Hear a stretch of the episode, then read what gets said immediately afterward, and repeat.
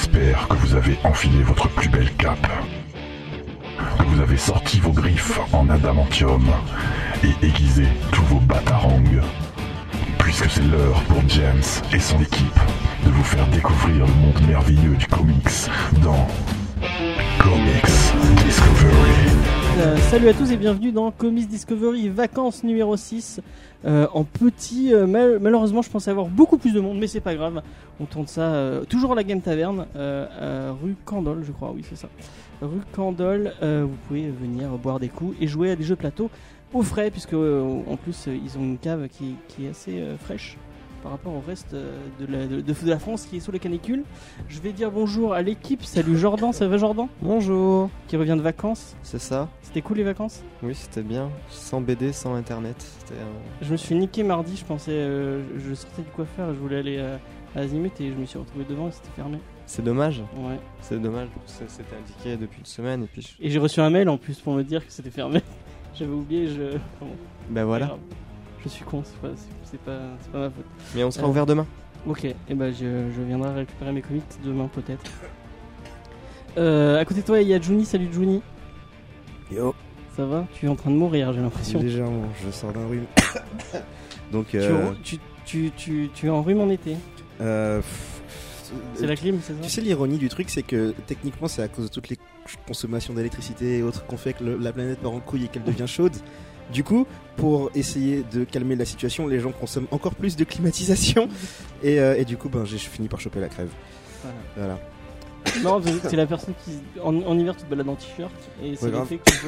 C'est Très Donc, ironique. euh, bon, je vais essayer de pas tousser pendant que je parle, autant que possible. Et, euh, Et tu ben, vas beaucoup parler, puisque bon, on va parler d'Hellboy. que Ça fait partie de tes, euh, En fait, c'est mon, maraude. c'est mon handicap de la journée. C'est genre, c'est l'univers qui a fait exprès d'aligner pour que j'ai un rhume ce jour-là, tu vois. Ouais, ouais, ouais. Euh, et on a un invité euh, que vous avez déjà entendu dans Blade, c'est Romain. Salut Romain. Bien le bonjour et bonjour. De Derrière le masque. Ouais. Tu nous reparlera. T'as sorti une vidéo il y a pas très longtemps qui est très très cool Merci beaucoup. euh, sur Star Trek et un peu sur Suicide Squad. Oui, un tout petit peu sur Ouais. Suicide Squad.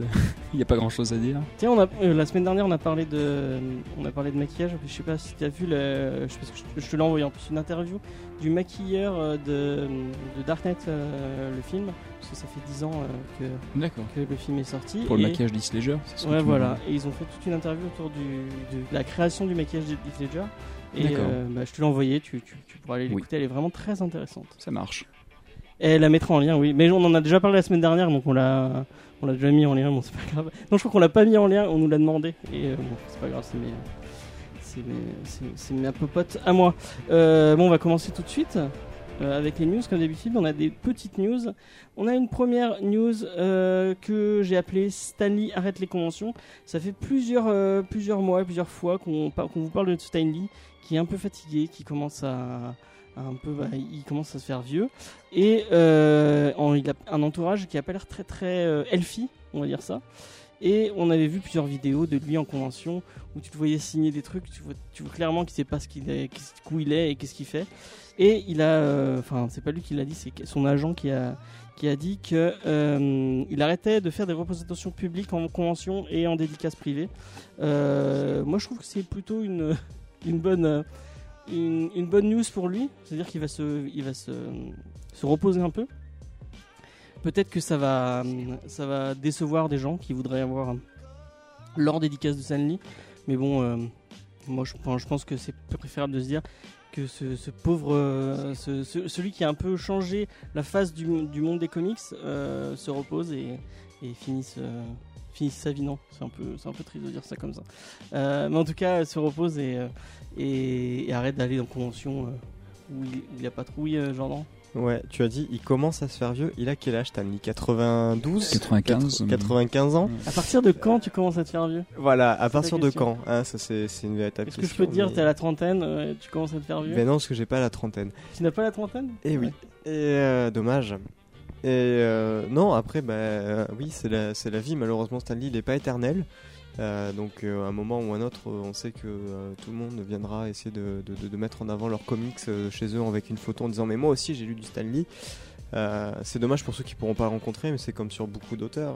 Moi, j'aurais, rêvé de rencontrer Mobius, j'aurais, rêvé de rencontrer encore Mobius deux fois, parce que Mobius et Giro, les, les deux, pour son côté aussi Blueberry. Est-ce que Stanley c'est quelqu'un que tu aurais mis dans, le, dans cette liste de gens que tu rêverais de rencontrer? Pas forcément. J'aurais mis Kirby. J'aurais préféré Ça rencontrer Kirby. Kirby. Et voilà, ça va être beaucoup plus compliqué, mais justement, je le mettrai à côté de Mobius. Et euh, je, je- parce que euh, Stan Lee, il a, il a apporté beaucoup. Il a, il a fait des choses moyennes aussi. N'oublions pas son manga. Euh, avec les poupées combattantes et euh, C'est pas gentil de taper non, il, a apporté énormément, il a apporté beaucoup aussi à la, à la monétisation et à l'industrie qui est euh, le comics aujourd'hui. Ouais. Mais on- ça sera une personne qui sera jamais oubliée, comme Will Eisner, euh, comme Osamu Tezuka du côté manga, où le mec il a créé tellement de choses. Ou Hergé en France, Et, enfin, en franco-belge. Ouais, en franco-belge, bon, on, a, on a quand même de, on a eu de beaux auteurs. Mais ouais, non, c'est, c'est- il va se reposer, oui, à un moment ou à un autre. C'est bien qu'il y ait- enfin, le truc un peu triste, c'est qu'il y avait des gens qui profitaient de lui, notamment sa fille qui, est un peu- qui vient un peu à ses crochets. Et là, ça veut dire qu'ils vont arrêter de, Parce que de monétiser leur. euh, leur euh, tu penses vraiment que Stan Lee, il a pas de pognon de côté? Oui, sûrement, bah, ça, après ça dépend. hein. Enfin, euh, le, le mec, quand même, il détient quel pourcentage de Marvel euh, Il a encore des parts dedans. Enfin, niveau argent, je m'en fais pas trop pour ce mec-là. Je. euh, c'est comme si tu me disais, ouais, euh, quand il a vendu Playboy, Hugo. non, mais c'était pas ça l'idée, c'était que on- se sert plus de lui, quoi. On- il est plus. Parce que clairement, on le voyait à des conventions où c'était des gens qui, qui, qui se servaient de lui pour signer des, signer des posters et le, vendre, faire, le, vendre, le voir vendre des posters signés, quoi. Alors que, sa place, elle n'était plus là, quoi. Ça, c'est le problème de l'industrie de la dédicace. Aujourd'hui, quand tu vas en convention, euh, tu vas rencontrer euh, facilement 50% de ton public qui est là juste pour spéculer. Euh, mais même en franco-belge, en manga, ou euh, d'ailleurs, on a des auteurs, nous, qui, qui les repèrent à 10 km, qui leur dit Mais vous, je vous signerai rien, quoi. Et les mecs sont là juste pour signer, pour revendre sur internet. Tu vas sur eBay, tu cherches euh, euh, Mobius dédicacé ou machin dédicacé. Tu vas voir, ça vaut une fortune Mhm. ouais, moi, ce marché-là me déplaît de base parce que on est sur un métier de passion et que ce soit les auteurs et les gens qui viennent en face généralement sont passionnés. Moi, je sais que quand je suis allé voir Run ou que je suis allé voir n'importe quelle de mes dédicaces ou même à la boutique quand j'ai une dédicace qui me plaît, j'y vais avec des petites étoiles dans les yeux et je préfère parler de son coup de crayon et depuis quand il dessine et comment et euh, pourquoi il a fait ça et qu'ils me disent mais ta gueule, j'ai fait mon œuvre comme je veux et tu vois et ça m'est Oui. arrivé. Et euh, voilà, moi c'est euh, c'est ce côté-là, le côté business m'intéresse pas. J'ai pas envie de, de, de- de voir des gens qui mettent 1500 euros pour avoir un poster signé par Stanley. En plus, t'as une chance sur deux que c'est pas Stanley qui a dédicacé, mais un gamin de 5 ans dans sa cave. Celle-là, je la retiens. Faut pas la couper au montage. Mais voilà, c'est pas. Ouais. Vous avez un autre avis, euh, Romain Non, je, je le partage, surtout qu'il y en a un autre qui le suit cette semaine qui prend sa retraite, c'est le comédien qui joue Boba Fett. euh, Ah oui, c'est vrai, qui a, ouais. Qui a raccroché le casque, du coup, euh, cette semaine, en même temps que Stanley. euh, et c'est pareil, hein, business Star Wars, moi qui fais souvent des conventions pour voir les, les dédicaces des comédiens de Star Wars, etc. Ouais. Euh, tu les repères à, à des mille, quoi. Les mecs qui arrivent avec un sac à dos rempli de figurines, de casques, machin et tout, ils passent trois heures à se faire signer euh, euh, tous les trucs. c'est pas cool, quoi. Mais bon, Mhm. après, ça, c'est c'est leur business, quoi. Johnny, t'as un avis sur. euh, Euh, Il y, a un sur, truc, il y a euh, un truc assez alarmant. Enfin, ça fait un moment en fait qu'on sentait que ça venait. Et euh, le, truc que je trouve alarmant, c'est les réactions du public. Euh, Il y avait un commentaire sur Facebook en particulier qui cristallise assez bien ça. C'était un gars qui disait J'ai pas envie que Stanley meure, je veux encore avoir des caméos dans mes films. Ah oui, tu Et l'as le, déjà dit. et le, et le côté. Le côté euh, Enfin, ça rejoint ce que tu disais sur le fait que sa famille se sert de lui, c'est qu'en fait, il, il est plus vraiment. On dirait que les gens ont oublié que c'est un être humain et du coup, ils s'en servent comme, Ouais, ouais. ils s'en servent comme un, un outil d'amusement. Mais ils l'ont, ils l'ont scanné, euh, je crois qu'ils l'ont scanné récemment pour justement qu'ils aient plus besoin de, le, de l'avoir pour euh, le mettre dans les films, mais juste. euh, Ça devient malsain, C'est une marque. Non, mais c'est Stanley, c'est comme Dali, c'est comme euh, ça. Tupac quand il a fait un rap avec euh, euh, Snoop, euh, Snoop Dogg sur scène. C'est des marques Et du en coup, enfin, 3D. voilà. Donc j'avais, j'avais, j'étais déjà parti dans une diatribe sur le, sur l'image de Stanley. Donc, je vais pas le refaire. Mais, euh, mais ouais, enfin, disons que je suis content dans un sens parce que. Enfin, au bout d'un moment, faut les laisser vivre, quoi. Ouais, bah oui. Je veux dire, le, le mec a fait suffisamment de taf dans sa vie et euh, on s'est suffisamment servi de lui comme ça. Accessoirement, il s'est suffisamment servi des gens aussi. Euh, et il arrive à un stade où c'est normal, en fait. Je pense que c'est sain. Ça même. fait penser à un autre truc aussi. C'est euh, euh, c'est Faye qui m'en a parlé. C'est euh, Billy D. Williams. Vous voyez tout ce qui est Billy D. Williams. Lia. C'est euh, Lando Calrissian, qui a été vu en, en convention il y a pas trop longtemps. Et on lui parlait de trucs qui se passaient dans je sais plus quel film. Quand ils sont dans le désert, je crois. Star Et, Wars. euh, Ouais, dans Star Wars. Bon. Euh, et euh, il se souvenait même plus de, de, de ce qu'on lui parlait. Et du coup, euh, on se demandait, mais est-ce qu'il va encore pouvoir jouer? Euh, Et c'est ces gens qui vont en con- enfin qui, qui vont en convention. On parlait de comment il s'appelle déjà le mec qui fait Boba Fett? Bon, le mec qui fait Boba Fett, je suis désolé. hein. Euh, au bout d'un moment, il faut, faut, faut... Enfin, qu'est-ce que tu veux voir quand tu vas en convention et signer avec une personne? Est-ce que tu veux voir euh, enfin, quelqu'un qui, a- qui, qui fait juste des conventions ou vraiment un artiste ou vraiment euh, par- passer un moment euh, Après, cette anecdote-là, je trouve qu'elle est triste, mais elle est assez jolie, parce que au final, le film dans lequel il a tourné, l'image qu'il a, elle est éternelle et elle reste toujours aussi jeune. Et les, gens, ils pensaient que c'était peut-être il y a hier ou il y a, il y a trois semaines. Pour, enfin, ouais, bah, pour eux, c'est assez récent. Euh, Star Wars, c'était les années 70. Hein. C'est des trucs qu'il a tourné, il y a des... ça se trouve, il les a même pas revus. hein. C'est ça, et enfin, il- le, le compositeur de Star Wars, il a jamais vu aucun des films. hein. Tu, tu pouvais lui parler de comment vous avez pensé à ce moment-là, il fait, je sais pas. J'ai lu, j'ai lu des phrases et j'ai dit ça, ça va te faire bien. Et Ça, c'est de l'anecdote non mais change ta vie. mais ouais, mais c'est ça, c'est euh, c'est comme si tu allais voir un auteur euh, qui a euh, va voir Léo aujourd'hui, le mec il a euh, 73 ou 74 ans, euh, il doit avoir euh, bien 200 ou 300 BD derrière lui, ou même Il Lewis Trondheim. qu'il a fait euh, il avait la vingtaine ou je sais pas quoi. Trondheim là, il vient de fêter sa millième BD sortie. Excusez-moi, mais quand vous avez fait Donjon Para numéro 4 à la page 17, euh. Il y a un moment où vous avez changé le nom, c'est normal? Qu'est-ce qu'il en a à foutre? C'était il y a tellement longtemps, c'est un acte créatif, c'est comme si tu demandais aujourd'hui euh, à un artiste pourquoi vous avez fait ce tableau-là il y a 20 ans, aujourd'hui pour lui il a peut-être une autre signification, il a peut-être autre chose, Mm, mm. tout simplement. Ça montre bien que la pop culture, au bout d'un moment, quand tu l'as. Quand elle, Elle est à elle tout le appartient, monde. ouais, elle est à tout le monde. Elle appartient au public. Ok, on va passer à un truc un peu plus. Enfin, je sais pas si c'est plus, euh, plus joyeux. On va passer au trailer de Venom, euh, enfin le deuxième Oh, oui. trailer qui est sorti. Parlons de choses Euh, qui vont mourir. Et euh, j'ai eu, eu un débat avec, euh, avec Gilles qui me disait Ah, mais euh, ce trailer il, été- il fait partie des 20 plus grosses vues euh, sur YouTube de, de ma annonce, donc ça veut forcément dire qu'il y a un public qui, attend. Parce que je, j'ai dit dans mes publications Facebook et euh, Twitter, parce que j'ai partagé la, la bande-annonce, j'ai dit que c'était le film que tout le monde s'en fout. On va faire un petit tour, tour de table. Est-ce que ce film t'intéresse, Johnny? Ouais, mais après, moi, je suis pas représentatif. Je veux dire, c'est- effectivement, s'il y a un, un nombre euh, massif de gens qui regardent, c'est qu'effectivement, a priori, il y a de l'intérêt. Moi, je m'en tape, mais euh, visiblement, c'est pas le cas de tout le monde, quoi. Et euh, après, si ça les amuse, tant mieux. Jordan, Non. ça, tu... moi, moi, le film m'intéresse, enfin je, je reste neutre face au film parce que je, je vais pas, je, je vais pas lui, taper dessus tout le temps, mais j'irai pas le voir au ciné. Ah, Elle est, la, la bande-annonce elle est sortie partout. Ouais. Tu t'as pas moyen de la rater, on l'a forcément regardé. Regarde, moi il y a un mec tout à l'heure qui m'a dit regarde ça, t'en auras besoin pour ce soir. J'ai regardé la bande annonce, ça fait une vie, supplé- ça fait une vue supplémentaire. Euh, donc le fait que ça soit regardé soit pas forcément le, le fait que c'est un succès. Euh, la, la bande annonce Aquaman, elle a très bien marché aussi. Il y a beaucoup de gens qui sont qui, qui en rigolent, ils vont pas voir le film. Ils Oui. regardent la bande annonce, ils la montrent à leurs potes en disant t'as vu le fond vert? Ah bah oui, on voit que ça.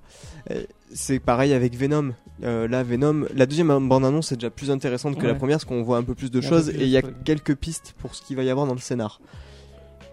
Mais à part ça, c'est une bande-annonce. C'est fait pour donner envie et Moi, ce qui me dérange ça marche ou ça marche pas.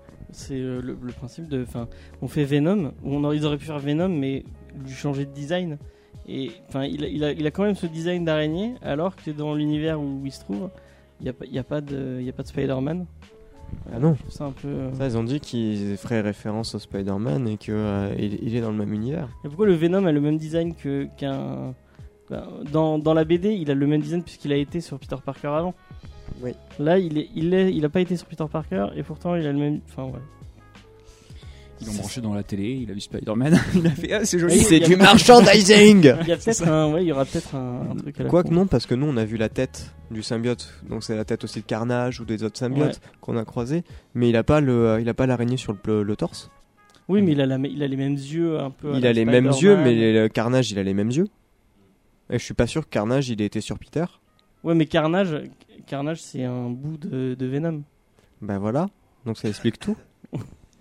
Mais voilà, le parce que je suis pas. je suis part pas- de Venom et puis après c'est Venom qui fait des petits. euh, Parce qu'après, voilà, moi je suis pas un expert de Venom. Ouais, donc, moi non euh, plus, de c'est base, pas, euh, euh, c'est Hmm, pas un je suis pas un que- grand expert, moi je suis curieux, je suis méga curieux. Alors de base, j'en avais strictement rien à faire de- du film Venom. Ouais. Euh, à vrai dire, c'est les, les séquelles de Spider-Man 3. Euh, depuis Spider-Man 3, euh, je- je- je- j'ai peur de, qu'ils refassent du Venom au cinéma. Et depuis que j'ai su que c'était Tom Hardy euh, qui faisait Venom, je me suis dit, eh ben merde, peut-être qu'ils vont faire un truc plus euh, Punchy, un peu punchy, un peu, un peu à la Bane, à la Bane dans, dans- dans Dark Knight Knight. Rises. ouais. Et euh, donc du coup, à voir, vraiment à voir. Euh, Ça te je donne suis envie, pas- hein. La bande annonce, ça me.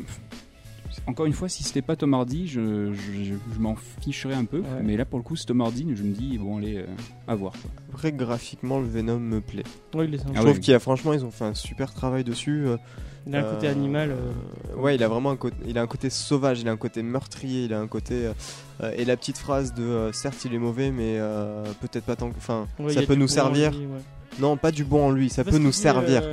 Euh, Il a pas dit que euh, c'est c'est- c'est- c'est Il dit qu'il y a un bon côté dans le. C'est une des phrases qu'il a. dans je- son ouais. Je l'ai maté en VF et en VF il dit euh, il y a- dans ce pouvoir il y a un bon côté. euh, Ouais, mais ça. c'est comme euh, Agent Venom ou comme euh, Ouais, ouais. euh, le, le, le Venom gentil, euh, enfin le Venom gentil. L'anti-venom. Euh, Voilà qu'on a qu'on a en ce moment, il y, a- il y a une part de gentil. Donc pourquoi pas, faut voir. euh, On verra. De toute façon, il y en a trop, Ouais, c'est des petite super héros. phrase qu'ils ont mis, euh, ils ont mis une petite phrase avec écrit euh, marre des super-héros. Ouais. euh, et comme j'en ai un peu marre des super-héros, si ça se trouve, euh, le film. Mais ouais, mais euh, ce sera pas un vrai méchant. ouais, ouais, non, ce sera un Suicide Ça sera- Squad on like, peut pas quoi, faire mais- un méchant. On peut pas, ils ont jamais fait un vrai méchant méchant.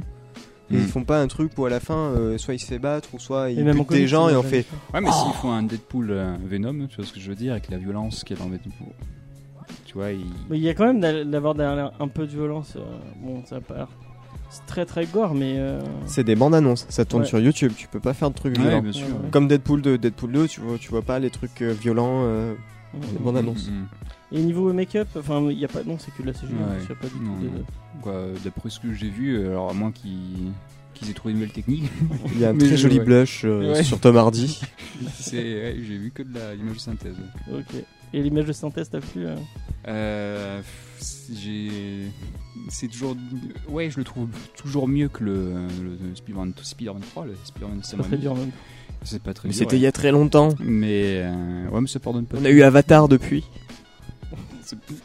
Ah, quelle horreur Euh, mais, mais non, je, je, à voir. Vraiment, je suis curieux, mais pour l'instant, je préfère pas me, me prononcer euh, sur le film. quoi. Ok. Johnny, est-ce que ça t'a donné un peu envie? Choisis, tu veux le orange, le jaune Euh, Le design est cool. C'est tout. C'est-à-dire que le reste du film est assez ok en termes de, réalisation, de style, l'histoire a pas l'air particulièrement intéressante. C'est même un assez gros ramassis de clichés.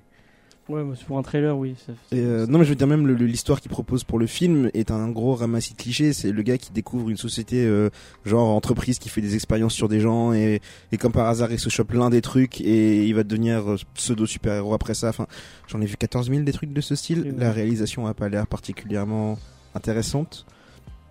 Je soupçonne que cette bande annonce spoil le combat final. Parce qu'ils ont un plan où il affronte le grand Ouais. méchant et euh, le grand méchant a je sais plus quel euh, symbiote sur le, D'ailleurs, le dos. le, le grand méchant, c'est Riz Ahmed. Et ouais, et euh, mais donc ouais, le, le film a l'air, enfin, il- le film existe. Voilà, c'est tout ce que je peux dire. Il n'y a pas de, j'ai pas envie de le voir. Je le trouve pas atroce. Juste, voilà, il existe. Déjà, ils ont fait bien mieux que Gambit parce qu'ils ont réussi à amener le film jusqu'au bout et il va sortir. Attends, tu vas. On va, on va rester sur cette lignée avec Gambit parce que. euh, Ah. En plus, j'avais, j'avais, j'avais ça, mais j'ai une news collée qui est juste derrière parce que. Comment t'as su Après euh, Silver Sable et Black Cat, donc qui est en projet, qui ne va pas tarder. Oh, boy. Après, le émission. film Morbius avec Jared Leto, qui Oh, est toujours en projet. Il y a un quatrième projet qui va arriver, c'est Craven le chasseur, Ah oui, ça. euh, qui devrait débarquer sur le grand écran. Euh, la firme japonaise a déjà un scénariste pour le projet, puisque c'est Richard Wank qui a écrit, attention, les deux films Equalizer et Expandable 2. Donc quelqu'un de très C'est explosif. Ouais, voilà. Euh, donc toujours pas de tisseur à l'horizon, mais euh, Kraven le chasseur. Moi j'aime beaucoup Kraven, j'aimais beaucoup dans le dessin animé de, de Spider-Man, je trouve que c'est un méchant cool. Mais pff, voir un film sur Craven. Bah, J'ai déjà vu Jumanji. Déjà. J'ai pas besoin de ça. Non, en vrai, ah, en, c'est Back Alive quoi. Enfin, c'est le méchant de Jumanji. Enfin, je... en vrai, tu peux faire un truc cool avec ce personnage, mais Ouais. euh, mais pareil, ça dépend de comment c'est fait. Et avec qui, ouais. Il est dans l'univers Marvel, donc ça c'est bon. Donc on peut le faire affronter Black Panther en Afrique parce qu'il Mais bracole même des ça, ça pourrait être cool. Genre, j'ai un chapitre de, de Captain America chez moi où il court après Captain America, et même ça, c'était sympathique, tu vois. Parce que c'est pas trop patin un canard, mais c'était cool.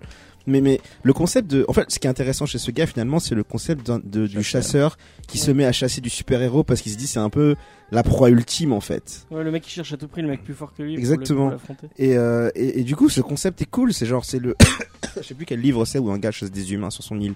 Euh, c'est un film. euh, putain, mais- Les du baron Strogoff ou. Non, pas Strogoff. euh, C'est l'île du docteur. Non, l'île du baron.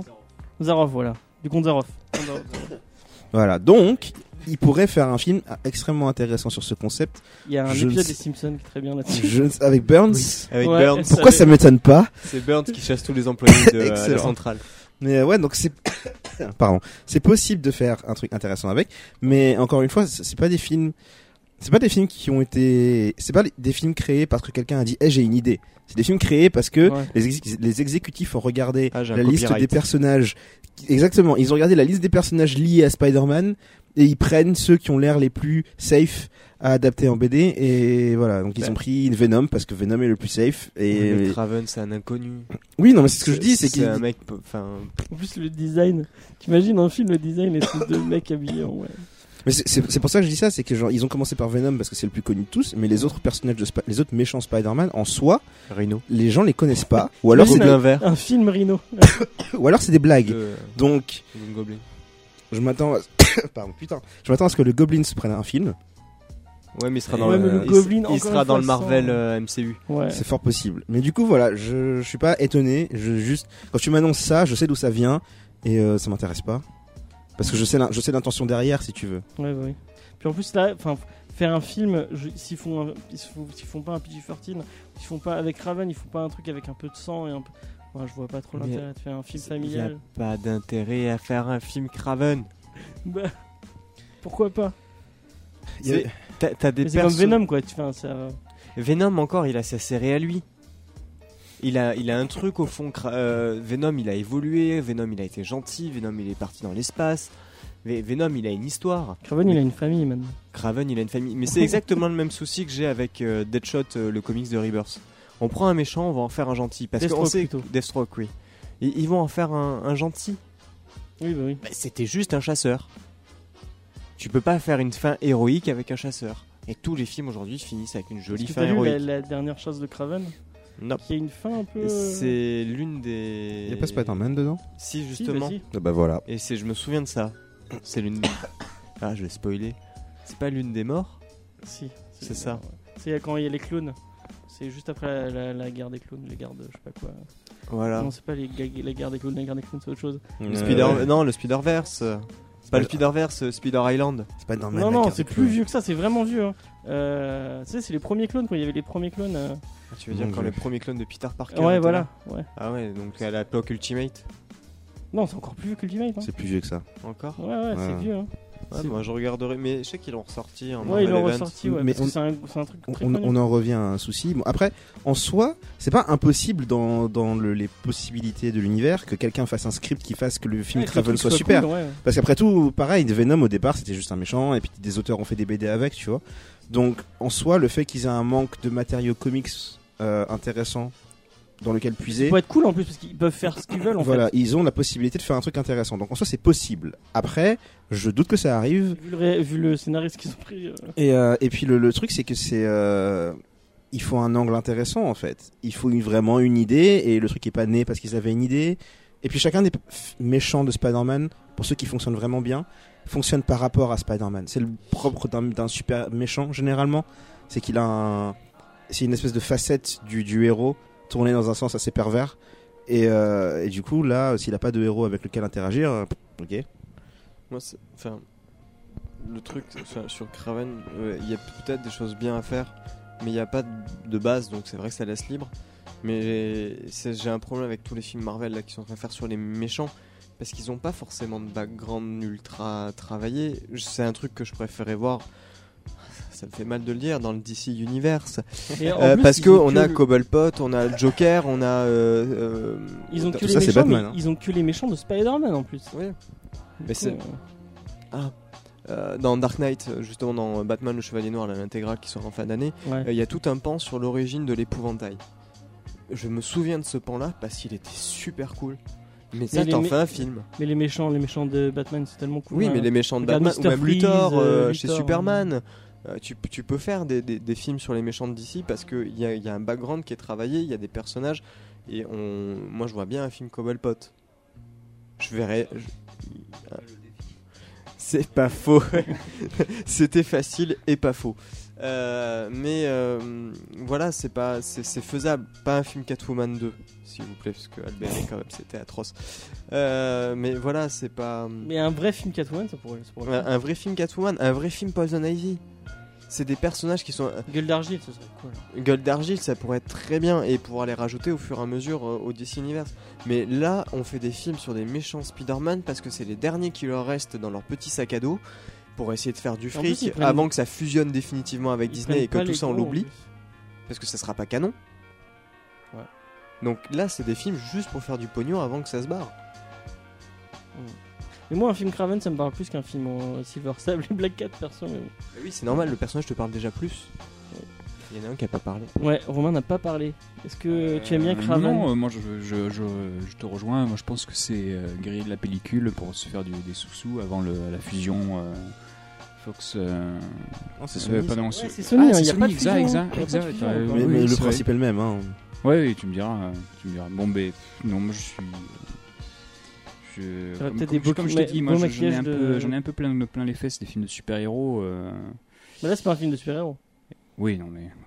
tu, tu déformes, mais, mais oui, tu. C'est voilà, c'est c'est estampé euh, Marvel. Estampé c'est- Marvel, ouais. Ça reste du film d'action formaté. C'est ça, voilà, c'est le, c'est ça, c'est une question de formatage. C'est si euh, si ils faisaient des films comme Hellboy, et ben On là il y aurait pas de problème. Mais Et perso, je préfère voir un film Craven Ouais, plutôt que Skycrapper. Perso, euh. perso, j'irai loin, j'irai- euh, j'irai plus loin que ça. C'est ces gens. Le dernier film que j'ai vu qui m'a rendu heureux, c'était Lady Bird. Et T'as aimé on pourrait prendre n'importe quel film, n'importe quel personnage de bande dessinée et faire un drama avec, ça pourrait être intéressant. Mais c'est toujours des films d'action qu'ils font, alors qu'ils pourraient faire d'autres formats. Mais je suppose Oui, aussi mais que c'est parce que difficile c'est- de... ils font des trucs pour les petits. Voilà. Et, Alors justement, moi, l'argument de pour les petits, je veux bien, mais euh, Venom, euh, je il y pas a un enfant de le 4 ans voir ça. De Joaquin Phoenix et De Niro qui va sortir. Ouais. même. Voilà. Et ça, pour le coup, tu vois, ça m'intéresserait plus. Oui, euh, carrément. Bah, de Niro, Joaquin Phoenix. euh, En sur plus, il y a un gros casting. euh, J'ai vu qui d'autre? Il y a le mec de Glow. D'ailleurs, si vous avez Netflix, regardez Glow, c'est excellent. c'est c'est génial. La saison 2 est encore mieux que là. Ouais. ouais. Avec euh, Alison Brie qui fait, euh, qui fait un accent russe euh, à couper au couteau euh, qui est C'est génial. très très bon. hein. Ouais, c'est très génial. Et du coup, bah, il y a le, le fake réalisateur, euh, je sais plus comment il s'appelle. Avec la. Euh, hein. Ouais. D'ailleurs, lui, il a un podcast. C'est. Ouais, il a un podcast qui s'appelle What, euh, What, What the Fuck Podcast. Et du coup, il, a, il y avait des rumeurs comme quoi euh, Robert De Niro euh, et, euh, et lui devaient jouer dans, dans le film de Todd Phillips de Joker. Et dans son podcast, il a dit oui, oui, c'est vrai. Et, et je l'ai, euh, je le- j'ai joué dans ce film juste pour jouer avec Robert De Niro. Excellent. Donc euh, voilà.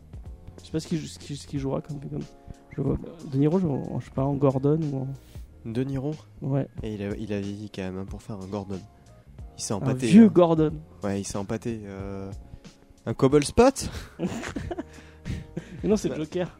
Ouais, alors Tu peux mettre d'autres méchants. hein. Un Il Alfred. il y a des relations avec d'autres méchants. Le Joker, c'est quand même toujours été le membre instable de Gotham. Ouais, Où celui personne qui a re- doigts. tout le monde a fait équipe avec et tout le monde s'est fait trahir à la fin.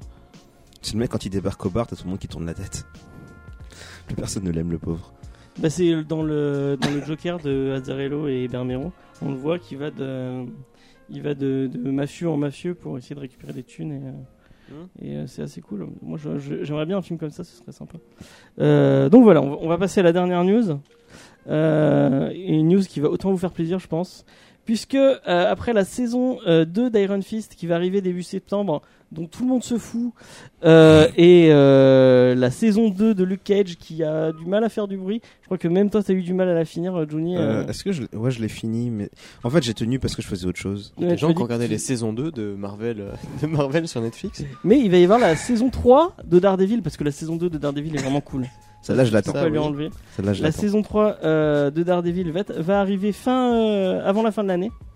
Euh, et on a déjà l'antagoniste qui a été qui a été fuité parce que apparemment Wilson Bethel donc qui, qui, va jouer avec euh, avec euh, Charlie Cox. En fait son euh, son coach personnel a pris une photo sur Instagram en disant oui je suis en train de m'entraîner.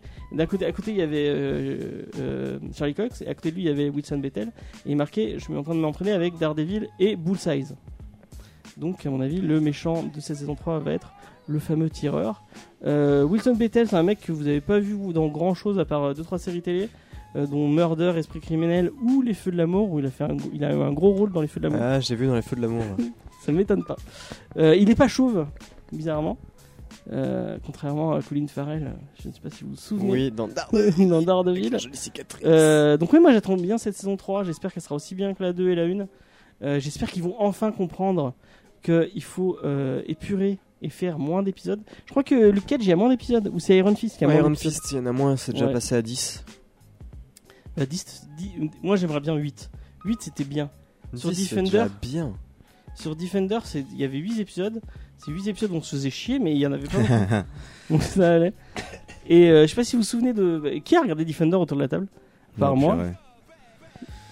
Euh, Bah du coup, euh, passe, euh, passe le micro. Là, je le passe. Est-ce que tu te souviens de Daredevil à la fin de cette saison? Euh, oui, euh, qui, euh, on peut spoiler ou pas du tout? Bah oui. Depuis le Avec, temps. euh, Ouais, les boulis, on est bien d'accord, il est boulis dans le corps du dragon, euh, c'est ça? Dans- Ouais, ouais, ouais. En dessous du bâtiment où ils font Pseudo péter, dragon euh, là, Exactement. leurs vieux squelettes qui sont piqués à un musée. Et là. après, il se retrouve dans une, euh, chez les nonnes. Il, il- chez Ouais. les nonnes qui le nettoient. Du coup, à mon avis, ils vont partir sur, euh, sur Born Again. Que c'est un peu comme ça que comment que commence Born Ben, moi, je pensais qu'ils allaient faire quoi Je rêve d'un Shadowland. Ce serait génial en série euh, quand Daredevil devient Ouais, le chef de, de Oh, la main. Et euh, ah ouais, t'avais pas aimé cet arc euh, quand il est Ouais, je possédé pas, je Again personnellement. Ah ouais, putain, un Shadowland avec des- Tu Moon Knight et tout, c'est tellement de bon. Frank Miller sur, sur, sur, Hmm. tu vois, t'as un Daredevil complètement déprimé. Mais c'est ça mon problème avec Daredevil, et c'est un peu comme euh, Silver Surfer, c'est les, les mecs qui passent leur temps à chialer et à déprimer. Daredevil en même temps, hein. Ouais, mais regarde dans Shadow, euh, Shadowland, euh, ça, Oui, bah oui. il... il devient méchant. Ouais, il est hardcore un peu. Euh, Johnny, ça te Que, parle? que voulez-vous? Euh, À la fin de Defender, le, retour de. J'étais, j'étais, j'étais énervé limite. Euh, Defender a contribué à genre détruire le. Marvel, Marvel a fait beaucoup de promesses au fur et à mesure des années. Ils ont fait beaucoup de promesses sur la qualité de ce qu'ils produisaient et sur à quel point ça allait être génial. Avec- C'est con parce que les les, films, ça va. les débuts des séries Netflix c'était bien. Yep. Les, vraiment les bien. films, ça va. Mais, euh, mais le, le soufflet Defender est tombé, mais d'une violence. Et, euh, et du coup, après Iron euh, Fist en même temps. même au-delà de ça, j'en avais, rien, j'en avais rien à taper du fait que ça se passait après Iron Fist. Mais le, non, Defender en lui-même, c'était, c'était, barre. Et, euh, aussi, mais les saisons de Daredevil étaient euh, de qualité soutenue. Donc, euh, si c'est toujours les mêmes personnes derrière, moi je suis toujours là pour la troisième. Et puis j'espère que ça sera bien, en gros. J'attends Punisher 2 aussi. Après, ouais, juste sur le, le fait sur le Blu-ray où euh, tu me dis que c'est le méchant, ça peut être un antagoniste comme le Punisher, ou ça peut être. euh, ça peut ne pas être le gros méchant. Ah oui. Parce que Blu-ray, là- moi je l'ai jamais vu en vrai gros méchant, il a toujours été engagé par quelqu'un, Ouais, c'est un mercenaire. Ouais. Je pense que là ça va être Fisk. Vu Encore comment ça a été mis en place euh, jusqu'à Ah, bah, maintenant, en de toute gros. façon, il revient toujours. Oui, Fisk. ouais, toujours. Oui. Mais je- enfin, je, sais pas, je le sens, je le sens sortir en fait, parce qu'ils ont l'air de mettre en place un système où Fisk va prendre de plus en plus de place, sachant que Born Again c'était vraiment Fisk qui Oui, détruit Fisk, la vie de, de. Matt, mais à tous les niveaux quoi. Du coup, je sens que effectivement Bullseye va servir de de comment dire, de chieur en fait, genre gars engagé pour faire chier euh, Daredevil, tout bêtement. Ah, J'ai changé ses Kellogg's ce matin. C'est un peu ça, ouais. des sans sucre De toute façon, il est, il est aveugle, hein, donc tu peux faire- Flashback de tous les moments où il a mangé des Kellogg's avec sucre, qui était vraiment agréable. Ça c'est le mode, de- c'est le modus operandi de, de Reverse Flash ça. Je rigole même, je rigole même pas en plus. Il y a Il une tue ta mère, puis après il t'emmerde un peu. euh. Non mais c'est genre, il y a un moment, il y a une page où, où, Reverse Flash et Flash se battent et River- Reverse Flash lui dit ouais c'est moi qui ai tué tes parents, c'est moi qui t'ai poussé dans l'escalier quand t'avais 6 ans et tout, enfin c'est n'importe quoi. J'aime beaucoup. J'ai changé toutes ses chemises par des t-shirts où il y a marqué Hit Me. Et vu qu'il est aveugle, il ne le voit pas. Je suis démoniaque. Mais euh, je, sais pas comment le prononcer en fait. Bullseye, tu le Bullseye. Bullseye. Bullseye. Ok. Euh, ouais, pourquoi pas. Oui, bah, ça me Ouais. dérange. Pardon ton micro. C'est pour ça que j'avais donné un... C'est plus simple de partager Pardon. comme ça. pardon. Le, le- la série, la, la cape et euh, l'ép- l'épée c'est ça Ah, Cloak and Euh, Dagger, non, mais c'est- ouais. ouais, non, et alors, mais- ça, ça, ça, ça dit quoi? J'ai vu Faye a 4 regardé- épisodes. Je crois qu'il fallait regarder un épisode et s'est dit bon bah c'est pas pour moi. J'ai vu, j'ai vu 4 épisodes. En fait, ça me- c'est pas mon truc. Après Ça- c'est ouais, c'est euh, c'est Freeform. Donc c'est une chaîne pour ados. Ouais, c'est exactement ce que j'allais dire. C'est très porté ado. Donc, je peux pas dire que c'est pas bien. Je dirais que comparé à d'autres d'autres séries portées ado, c'est plutôt sympathique. C'est il y a une meilleure qualité d'image, de mise en scène et tout ça. Après, c'est pas mon truc. L'histoire est pas forcément super. C'est un peu du réchauffé de problèmes sociaux et ados avec Bah, des problèmes. Runaway, et- en fait. Ouais, justement, il y a des gens qui ont vu Runaway autour de la table. Ouais, pareil, j'ai tout toujours vu. pas fait. Ah, t'as tout vu? C'était bien? C'est très ado aussi, mais c'est plus joyeux, c'est plus sympathique et euh, il y a un côté un peu plus fantasy dedans. Ils ont un dinosaure et ils s'amusent un peu avec et euh, et le côté un peu drama familial est plutôt sympathique. Mais euh, pareil, c'est le genre de série que je matais en mangeant euh, tranquille, tu vois pas. Je me suis pas investi à fond dedans en me disant oh, putain c'est extraordinaire, tu vois. Non, juste, c'était sympathique. Voilà. J'ai pas trouvé ça extraordinaire, j'ai juste trouvé ça sympa. Mais oui, je pense que la saison Mais 2 tu mates Riverdale? Non. Ok, j'ai eu peur. Bon, 30 parce que parce que parce que parce que série pour Parce que ados, tout le monde est beau gosse et avec du pseudo drama et Bah, Runaway c'est la même chose non? Euh, non, Runaway se prend pas autant au sérieux. euh, Runaway se prend pas autant au sérieux et Runaway a plus de fantaisie, plus de joie, plus d'humour et et il y a un côté un peu décomplexé dans le sens où euh, ils ont un peu plus envie d'être du divertissement sans euh, te donner du. Alors il y a d'autres éléments aussi, c'est que Runaway, contrairement à Riverdale, Riverdale c'est une série CW en mode euh, tout le monde est un top modèle. Oui, oui. Runaway, ils ont plus de diversité dans les types de personnages que tu as, physiquement, mentalement, dans leur comportement, dans leurs origines et tout ça. Et du coup, c'est plus intéressant parce que du coup, t'as un peu plus l'impression de voir un truc un peu plus humain, en Ouais. quelque sorte. Donc ouais, je préférais ça. Ouais, mais Riverdale, attends, il y a un moment où il y a le brun, il se fait tabasser parce qu'il est entré dans une confrérie. Non, le pauvre. Et, euh, et en fait, c'était pas la bonne. essaient pas des Twin Peaks. euh. Ouais, mais je- Après, euh, je, ils ont- je- c'est qu'ils ont sorti en France le comics tiré sais, ouais. de la série Tu télé. Non, je l'ai pas lu. Par contre, ma compagne elle regarde la série télé parce qu'elle dit des fois je le mets en fond et je travaille à côté et ça me détend. D'accord. Donc c'est comme ça que je connais tous les, les- les petits trucs, les petites Ouais. histoires. Elle me fait ouais, mais il y a un moment où il y a ça qui se passe. J'ai ouais, ça me, ça me donne toujours Mais pas t'avais envie. déjà, t'as lu- t'avais lu les, les, les comics Archie, euh, Non, moi je regardais la série, une série qui était tirée ouais, de Archie Archie, Mystère et compagnie. de Archie Mystère et compagnie et je regardais aussi Sabrina, l'apprentie sorcière, qui est tirée euh, de l'univers euh, De Archie Comics. de Archie Comics. Mais la, je sais pas, non, c'est, ça, il sort en- ça sort quand euh, Non, c'est déjà sorti Archie de, de, de Fiona Staples et Mark Wade. Versus Predator? Non, non, euh, Archie Ah de Mark Wade et Fiona Staples. C'est- un truc pour ados, euh, c'est une série pour ados teenage, mais c'est assez drôle. euh, ça se lit. euh, en plus, c'est Fiona Staples. Ça donc se c'est un- lit en mangeant tranquillement. Voilà, voilà, exactement. En mangeant des, des Kellogg's euh, sans sucre. euh. Euh, bon, bah, on a fait un peu le tour des news, oui, je pense. avec beaucoup de discrétion. Euh, et bah, du coup, euh, oui, euh, euh, je tenais à dire que si on manque un peu de préparation sur Hellboy, euh, c'était Faye qui devait préparer, euh, mais euh, qui devait préparer toute la partie film. Euh, J'ai demandé à Juni de nous faire un petit topo sur Mignola euh, et sur euh, euh, Hellboy en comics. Tu me regardes comme si euh, tu découvrais. Non, non, mais juste, enfin, je sais pas Tu quelle est la parler d'Atlantide. d'informations. euh, oh purée, je pourrais en plus. Euh, Donc, a, a priori, on va lancer Juni. Il va parler pendant 20 minutes, puis Donc après, j'irai on- aux toilettes, j'irai boire un ça, coup. ça, dé- euh, ça dépend de ce, sortir, ça manger. dépend de ce que vous voulez savoir. euh, Son groupe sanguin. Franchement, je me demande si c'est possible de te découvrir. Je, je suis sur un groupe celui de Facebook. Mignola où, ou euh, celui de. euh, les deux, Les mais, deux. mais je suis sur un groupe Facebook où on peut interagir, enfin on interagit avec l'auteur directement et il répond aux messages et tout.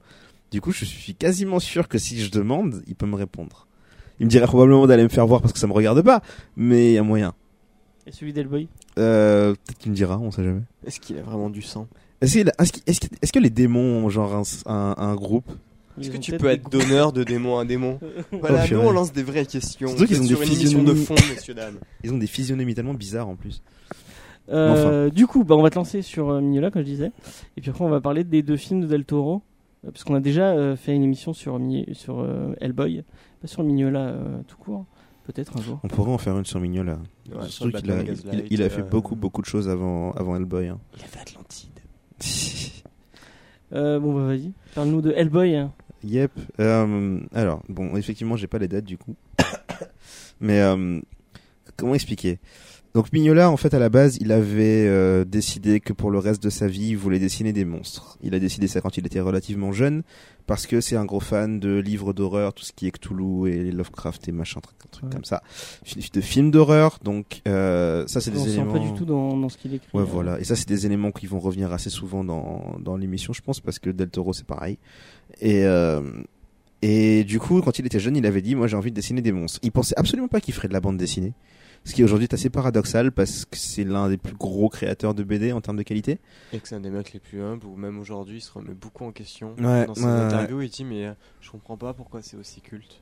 Il a, il a engagé une, un éditeur un jour parce que euh, il avait été le seul à faire un commentaire sur l'un des dessins d'une page de Hellboy d'ailleurs parce que bah, depuis Mi- Mignola était devenu un maître, tu vois, le genre de personne que quand tu vois passer une page, tu critiques pas, tu la prends, tu la scannes, Ouais. tu la, tu la, tu la publies. Et euh, cet éditeur était le seul à l'époque à avoir dit ouais mais la, la case là on la comprend pas. Et du coup, il, il a eu peur, tu vois, parce qu'on l'avait dit. c'est genre, imagine en fait la, la salle de réunion, c'était pas vraiment comme ça, mais imagine un peu l'équivalent de salle de réunion où il y a un gars qui dit un truc sur le gros monstre qui vient et que tout le monde adule, et il, il- il pointe le doigt sur le petit détail, et tout le monde dans la pièce qui fait. Genre quand le diable s'habille en Prada. Si on Exactement. prenait la, la patronne en disant avez pas choisi le bon, j'allais On est vraiment dans un podcast référencé. Ouais, grave. Et, euh, et donc, euh, heureusement, il a eu de la chance parce que Mignola, étant effectivement très très humble, avait dit, euh, ben pour le coup, ben je t'engage, tu dis à mon éditeur, parce que j'ai besoin justement de quelqu'un qui puisse me dire quand je fais une, quand je fais de la merde, euh, ce que tout, ce que tout le monde ne faisait plus maintenant. Et donc, il a commencé en bossant euh, dans la BD, dans du DC, du Marvel, de l'indépendant. Il a fait beaucoup de dessins pour d'autres personnes en fait. Et euh, donc, il y a forcément des histoires où il n'a pas tellement pu se lâcher. Mais dans ses Batman, dans ses Thor et autres bouquins qu'il a pu faire, on sent beaucoup de. Il est obligé de se restreindre à un certain format parce que ça reste du super-héros ou de l'indépendant avec des histoires avec qui sont déjà écrites pas par lui. Mais euh, il aime les monstres et il s'arrange pour en mettre là où il peut. Jusqu'au jour où, début des années 90, il crée un démon à l'aéroport. Ouais, il est à l'aéroport. Il dessine un démon sur une feuille de papier et euh, il l'appelle Hellboy et il trouve ça rigolo. Donc il redis- redesign un petit peu le personnage, il épure beaucoup beaucoup beaucoup le design du perso et il décide de faire un premier bouquin avec John Byrne si je me trompe pas à la à la coécriture parce que justement Mignola se disait qu'il n'avait pas les capacités pour pour écrire un bouquin tout seul en fait. Donc il a demandé à John Byrne qui avait beaucoup plus de Au final, il fait juste une petite cou- courte histoire, je crois, euh, John Byrne. Je sais plus si les géants de la, de la destruction. Non, il l'a écrit tout seul, je crois. Bah, il était, il est, John Byrne était sur les jambes de la, des- de la destruction. Ah, ok. ouais. Donc la première histoire qu'ils ont fait, le premier gros arc, en gros, le premier volume, c'est euh, John Byrne et Mignola et l'éditrice qu'ils avaient à l'époque, dont j'oublie le nom malheureusement, et qui apparemment était, euh, elle a souffert parce qu'elle devait, elle devait gérer euh, les états d'âme de Mignola, qui était un peu genre, je sais pas ce que je fais au secours, aidez-moi jeune âge. Mais dans la postface de. Parce que je l'ai relu aussi. Dans la postface de, de Géants de la Destruction, il dit qu'il a relu ses carnets, parce qu'il tenait des carnets euh, où il écrivait, et euh, qu'il est allé. Du, du coup, c'est dix ans après, donc il revient dix ans après, euh, quand, quand ils ont réédité euh, le, début de Hellboy, qu'il était à relire ses carnets, et qu'apparemment, euh, c'est qu'ils ont. Aucun personnage a le même nom, aucun. euh, Enfin, il, a, il a changé plein de trucs en cours de route, euh, Ça m'étonne pas. il a changé 40 millions de trucs. euh. Et, Au euh, début, ça devait être une équipe. Puis mhm. après, ça l'a fait chier de faire une équipe, donc bon, on va faire Hellboy tout seul. Finalement, il y a une équipe. ouais, ouais, il a fini par la faire son équipe. en finalement, il, barre- il se barre de l'équipe. Il a fait, un- il y a un croquis en fait, il y a un croquis de l'équipe et il dit euh, bon, ça, ça devait être l'équipe au début, euh, mais euh, je me suis dit oh, ils vont faire Hellboy tout seul, mais j'ai réutilisé ça, j'ai réutilisé ça, j'ai réutilisé ça, j'ai réutilisé ça. Et en fait, c'est tout BPRD euh, qu'il avait dessiné dès le début en fait. Ouais, ça m'étonne Puis pas. Oui, il y a- Euh, une équipe de deux. Et du coup, euh, donc il sort, il sort le premier tome avec Ouais. John Byrne et le succès a apparemment été relativement immédiat en fait. C'est-à-dire que le Le public avait jamais rien vu de vraiment de tel. Il y avait, je crois que c'est un peu l'équivalent de quand t'as une cocotte minute, cocotte minute et que tu la laisses infuser pendant très très longtemps et puis un jour tu tu essaies de l'ouvrir et et du coup c'est ce que ça a fait et le bouquin était un peu le bouquin n'avait absolument aucun état d'âme en termes de représentation de monstres, de euh, d'influence Lovecraftienne, d'influence euh, expressionnisme allemand et autre chose de ce style. Et euh, le public a super bien réagi. Mignola a pas trop compris parce qu'il s'attendait pas. Oui. Surtout que graphiquement, faut pas oublier que c'était quand même très particulier pour l'époque. Oui. Et surtout, c'était Dark Horse qui était l'éditeur, qui lui avait donné carte blanche et qui était un tout jeune éditeur.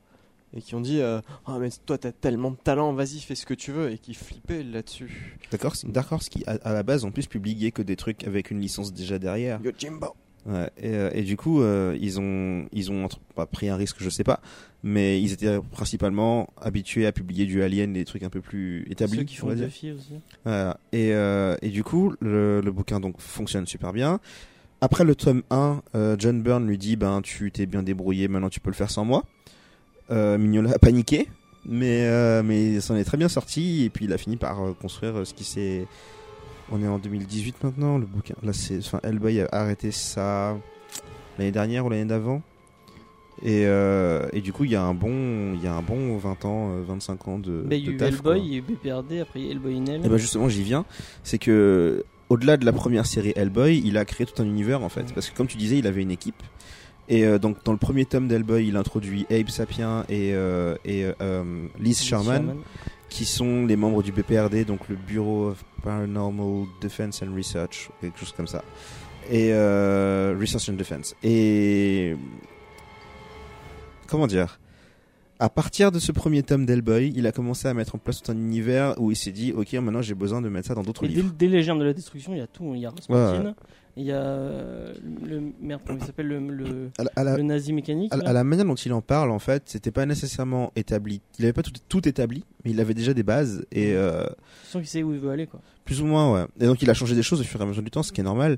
Mais oui, il y avait déjà des bases établies dedans et euh, le concept de base de Hellboy était assez simple. C'est un démon.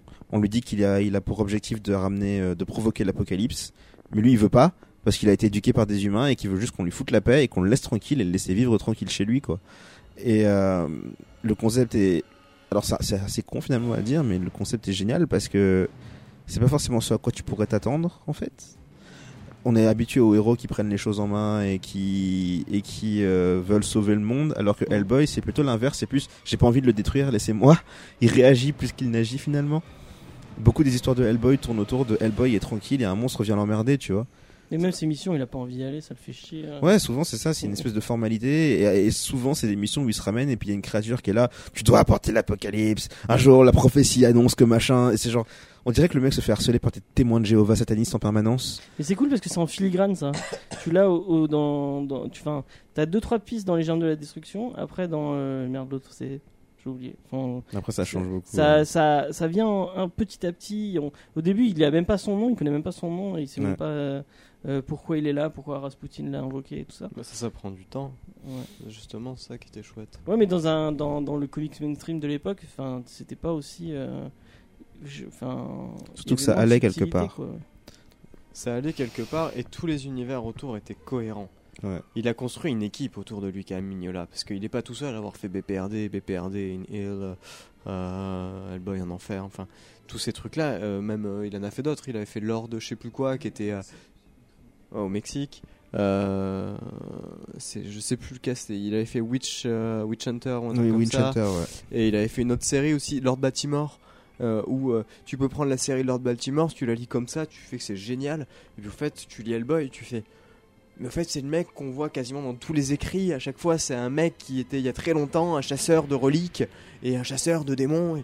Et, en fait, tu t'aperçois que tout est cohérent et tout marche bien ensemble. Et pourtant, Mignola, il y a certaines des séries où il les a laissés, euh, il, les a, il était là au début, il les a formés.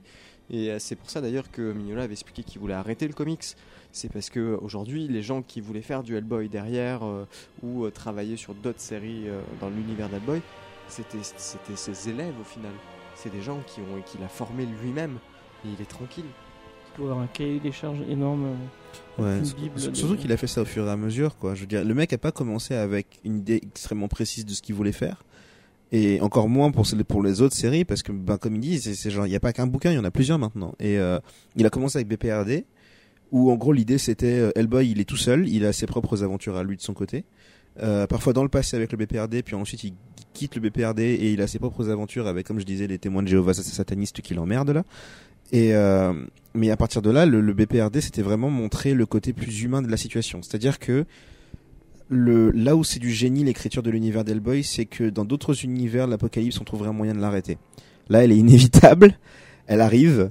Et euh, il y a aucun moyen de l'empêcher et tu vois juste l'évolution lente de leur univers dans BPRD qui mène à cet apocalypse et dès le début il y a cette espèce d'inéluctabilité qui fait que c'est pas une question d'empêcher l'apocalypse, c'est une question de, survivre à l'apocalypse.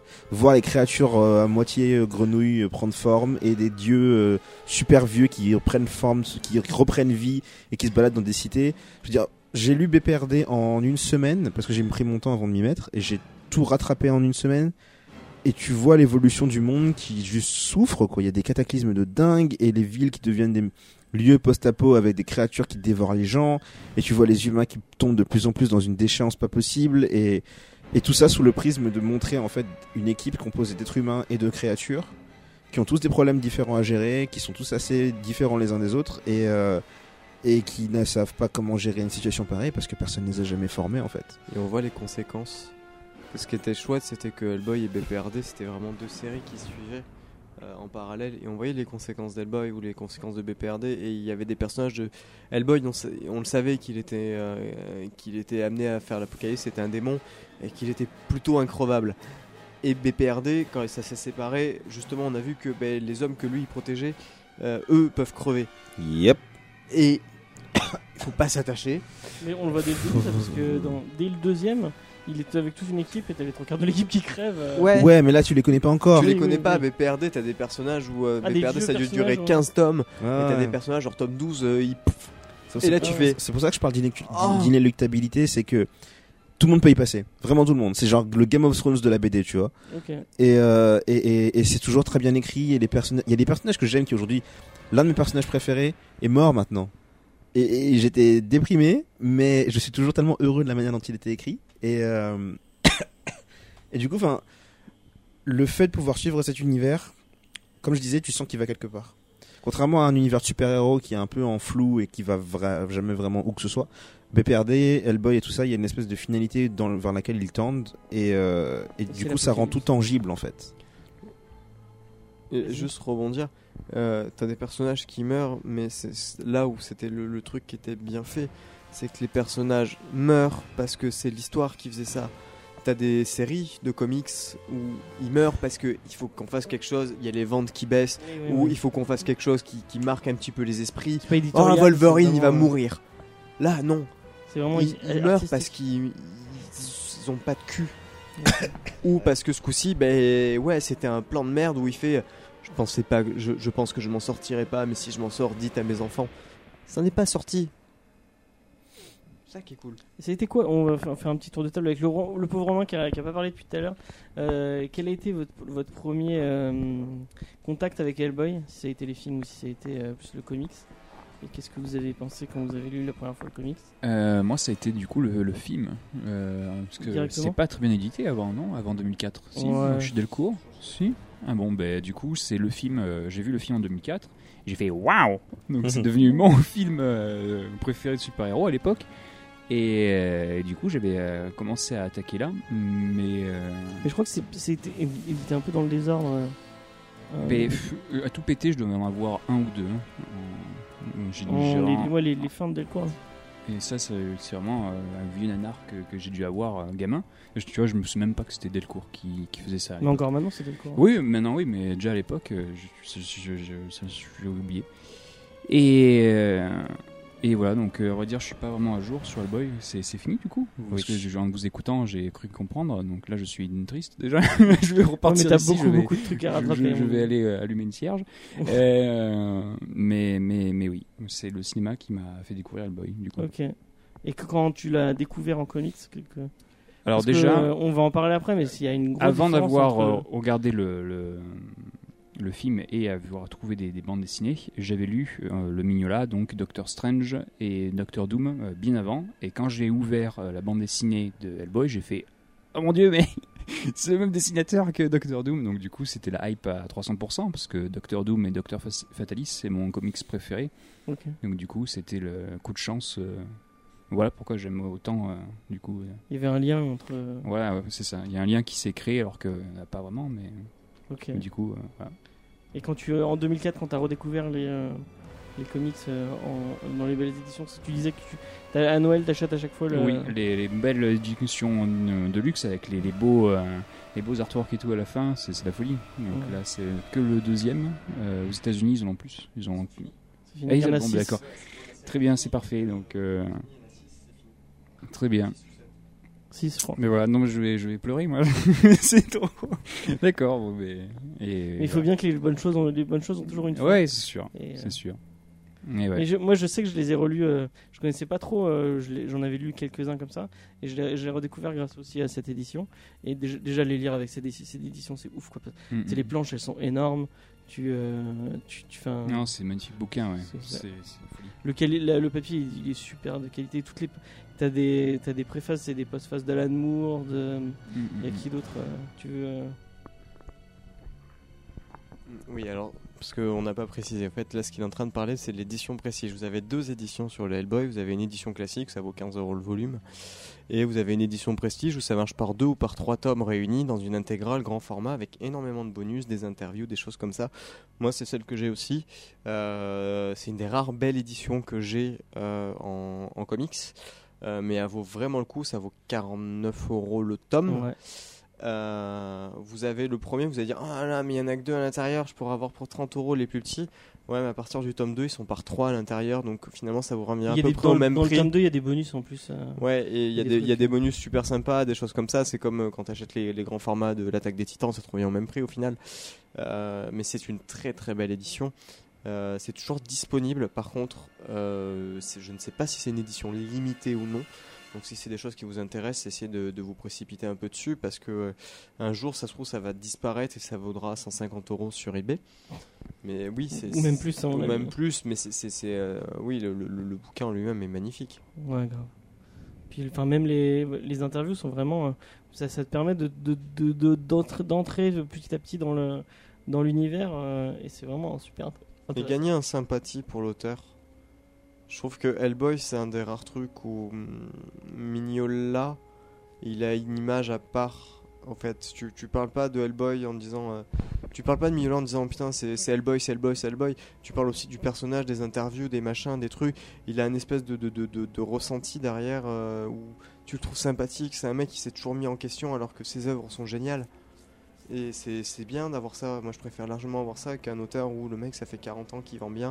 Et il fait, ouais, moi, je suis un génie et tout ce que je fais, Mais c'est un mec qui a géré une- un univers et qui est vraiment concret de bout en bout. Du coup, ça, tu- ça peut n'être que sympathique, à mon avis. C'est pour ça que t'aimes pas ce Ouais. phare tu sais que je l'avais en tête qui clignotait en mode Spar, Spar, senti. Spar. Euh, oui, c'est pour ça que je l'aime pas, parce qu'il est très imbu de sa personne et que Hmm. euh, pourtant il, il travaille de moins en moins bien. Ok, bon, ben, on sortit de ce petit euh, Aparté. ce aparté. On va passer au film. Euh, donc, le premier film de 2004. 2004, ah oui, c'est vrai qu'on a vérifié les dates. Euh, Del Toro, ça c'est un moment qu'il voulait le faire. euh, Ouais. Je crois qu'il a même à un moment, il a acheté les droits pour pouvoir euh, les- le faire. Au final, c'est fait avec. euh, par... Non, c'est Paramount Je crois que c'est Paramount. Yep. Je ne sais plus. Et il y tenait à son film. Il, Une il- grande il a- préparation. il, fonctionne par, euh, il fonctionne par passion en fait, Del Toro. Ouais, ouais. Donc bon, c'est effectivement c'est dommage qu'on n'ait pas fait, mais euh, alors je connais plus de choses sur la conception du deuxième, donc on pourra en parler après. Mais euh, effectivement, en, il en avait. petite euh, anecdote, dans Blade 2, euh, et c'est ce que, ce, que, ce que Faye avait dit dans, dans le truc sur Blade, il, a- il a pris Ron Perlman en disant euh, Regardez, Ron Perlman peut faire des trucs d'action, donc Ron Perlman peut faire Hellboy. euh, Surtout que Perlman avait fait d'autres. Ouais, ouais, ok. Il avait fait, il a fait, il a fait pas mal de rôles différents, Perlman, avant de faire Hellboy. pour le rappel pour nos auditeurs, c'est quand même l'acteur qui joue Hellboy. et oui, bon, Parce que bon, tout le monde connaît Ron Perlman. non. Euh, je sais pas. Ah je suis pas sûr qu'il soit très connu. Si. Oui, mais les gens savent pas. Ouais, mais ils connaissent pas son nom. ouais, On voilà. connaît sa tronche, mais c'est pas un, acteur. euh, Pacific Rim. Je te dis euh, Chris Evans, euh, tu as tout de suite sa tête en tête. Ron Ouais. Pellman, euh, tu fais bon. Euh, je vais peut-être chercher sur Wikipédia et puis quand tu vas voir sa tronche, tu vas dire Ah, mais c'est lui Si, il est connu quand même. Enfin, tu vois, il est, il a- enfin, bon, après, peut-être que j'ai, je suis biaisé parce que j'aime beaucoup J'en- cet acteur J'en doute. et euh, euh, je, je- j'aime à peu près tout ce qu'il fait. Même mes films préférés avec lui dedans, ils sont pas forcément super connus. Genre Hellboy 2, la majorité des gens en fait, ils l'ont pas vu ou, Ou Ah le ouais déteste. ou ils aiment ou ils aiment pas trop ou quoi. Et l'autre, mon autre film préféré avec Pearlman, c'est euh, La Cité des Enfants Perdus. Et ça, pareil, la majorité des gens que je connais l'ont pas vu, tu vois. Ouais, pas vu, Donc, en, en, en règle générale, Pearlman, euh, il, passe, il passe un peu sous le radar. Mais donc, donc Del Toro décide de faire son film. Euh, et- du coup, et, et même euh, un des personnages de Blade 2 porte un t-shirt BBRD. Ouais. Parce qu'il y a un clin d'œil. Et, en fait, euh, il voulait faire Hellboy. Alors, le truc qui est assez marrant, c'est qu'il l'a fait en collaboration avec Mignola, qui était sur, les, sur le lieu du set, sur les deux. qui a, qui a participé à l'écriture, qui a participé au design, euh, mais qui laissait beaucoup de liberté à Del Toro pour faire son propre truc. Ce qui est l'une des raisons pour lesquelles j'aime beaucoup ces films d'ailleurs, c'est que euh, je peux concevoir qu'il y ait des gens qui aiment pas, par exemple, parce que c'est pas assez proche de la BD tout ça, Euh, mais le le scénario, la réalisation sont tellement pleins de Del Toroisme en quelque sorte que ça leur donne une identité propre et du coup c'est le genre de film qu'il faut le plus juger en tant que film plutôt qu'en en tant qu'adaptation finalement. Donc après je vais laisser la parole aux autres pour Est-ce que Quelqu'un avait pitché en parler. le film avant qu'on se lance dans euh, nos avis sur le film et sur tout ça. euh, Jordan Romain Pitcher le film. Ben, c'est. C'est Hellboy qui a des C'est. Hellboy, voilà. C'est euh, euh, des euh, Américains euh, qui vont arriver euh, à un endroit précis euh, qui aurait un rapport avec l'occultisme. Ils vont tomber sur des Allemands pendant la Seconde Guerre mondiale. Me fait rire que la façon dont j'ai dit Allemand, ça te rappelle pas un film? Je te laisserai chercher. Et euh, donc va ils vont tomber et ils vont empêcher euh, plusieurs personnes en fait à- dans un rituel et euh, une espèce de, de petit singe parce qu'il appelle petit singe rouge quand même Ouais. sort de là et ils vont l'adopter et c'est Hellboy et on va suivre ces histoires où le BPRD au fait a déjà été créé parce qu'on va le rejoindre dans un espèce de de, de temps, genre 20 Il y a ans, une 30 ellipse, ans ouais, plus tard, 20 voilà, il y a une grosse ellipse. Et euh, on va suivre son histoire, en fait, avec euh, les personnes qui étaient là, euh, les Allemands. Euh, je je vous laisserai chercher la référence. Et je suis sûr qu'il y en a plein qui l'ont. Il y a deux. Allemands et un Russe, si on veut être C'est ça. précis. Et euh, qui vont euh, donc euh, essayer d'amener la, la- la destruction du monde. Et, et, bah, il a pas de bol, Hellboy, euh, forcément, c'est toujours sur sa gueule que ça tombe. Mais euh, ouais, non, voilà, je pense qu'il n'y a, il y a pas besoin de raconter plus. Et sur donc ce dans le film, on suit un peu son, son histoire d'amour et en même temps euh, sa histoire avec son père. euh, Yep. donc, Ouais, euh, mais c'est. C'est un film simple, en fait, à raconter. euh, Tu oui, sais, oui, ouais, c'est euh, oui. Ouais, le film c'est est un monsieur euh, contre des nazis euh, dans le passé, puis des nazis dans le présent, et, euh, et il doit empêcher la fin du monde.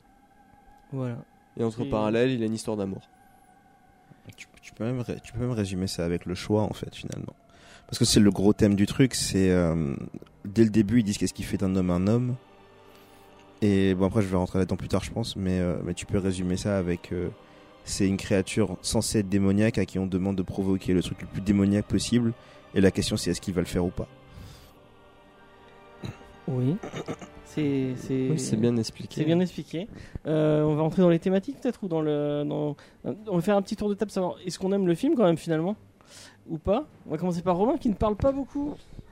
Non, je, je, je- non, non, pas du tout. Non, non, je, je bois vos, je bois vos parole- paroles. Euh, ben, j'adore Hellboy euh, 1 et 2. Oui, Bon, euh, je les englobe euh, les deux, ce qui sont. Oui, mais là on les englobe. Ouais, d'accord, d'accord, d'accord. Euh, donc du coup, euh, bien que Watchmen soit mon film de super-héros préféré, ben, juste derrière, il y aurait Hellboy. hein, du coup, En, premier en premier tu mets le 1 Euh, les deux, je, je les englobe. Ah ouais, vraiment, ok. je, je les fusionne, ils marchent vraiment de pair pour moi.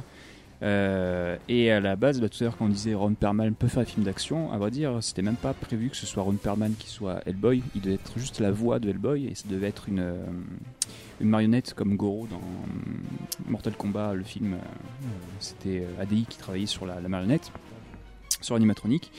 Et en On a- fin de compte, euh, quand ils ont on fait le prototype, et ben ils se sont tournés vers Ron Perlman euh, et Del Toro qui regarde la tête, qui Mais- fait des mais allers-retours c'est toi en disant mais non mais arrêtez ça, euh, on a Hellboy, pas besoin qu'on s'emmerde avec des, des marionnettes etc. Euh, On va lui coller deux prothèses sur la sur la gueule et c'est Hellboy, il n'y a pas besoin de, de chercher plus loin quoi. Et c'est comme ça que du coup il est devenu euh, notre démon rouge préféré. Et oui donc j'adore j'adore Hellboy, je serai jamais objectif sur le film. Euh, c'est parfait en tout point. Il y a des Ah ouais, maquillages, euh, oui, maquillage, monstre, Ron bah oui, il y a- Perlman, il y a euh, beaucoup, il y a- c'est- Malgré que, apparemment, c'est James Cameron qui lui, a, qui lui a conseillé de faire pas mal de CGI euh, sur le premier. Et il a suivi. euh, Et Il y en a, hein, il y en a Ouais. pour les scènes d'action sur les plans larges, mais en tout cas tout ce qui est gros plan, euh, quel plaisir, Ouais, quel plaisir des- de voir des, des, des animatroniques, du maquillage, euh, dont Abe. Abe qui est fantastique, euh, les costumes sont en mousse de latex. Alors la mousse de latex, qu'est-ce que c'est? Alors c'est pas du latex euh, tout, euh, tout comme les, préservatifs ou les machins. La mousse de latex c'est du latex qui est battu en neige. Donc imaginez une île flottante de latex. Et en fin de compte on met ce- cette île flottante dans, les moules et on met au four les moules et on sort. On a c'est une sorte de, de- de prothèse qui ressemble de la, du champignon de Paris en texture. C'est exactement la même chose. Et quand Abe était plongé dans l'eau, et ben si le costume faisait de base euh, 14 kilos, à la fin de la journée il en faisait 40 parce que c'était ça absorbait toute l'eau euh, toute l'eau euh, du bain. Donc c'était c'était la folie. Et pareil pour Ron Perlman, euh, il transpirait tellement qu'il doublait de volume son, son maquillage. Voilà. C'est la petite euh, anecdote maquillage. Ok, c'est cool. Et euh, tu- du coup, euh, bah, comme tu y es dessus et tu, tu kiffes vraiment les. euh, Est-ce qu'il y a un truc, euh, un maquillage que tu retiendrais sur le. Sur le Euh, Samael de la désolation. m'aide. Non, ben, j- j'aime beaucoup Hellboy, mais je pencherai pour Abe. Euh, c'est vrai que les créatures sous-marines, euh, ben, Shape of Water ou même le Jack Arnold, la créature du lac noir, euh, c'est des monstres qui me touchent euh, beaucoup parce que j'ai plus grandi avec des mecs, euh, mecs poissons qu'avec des, des démons.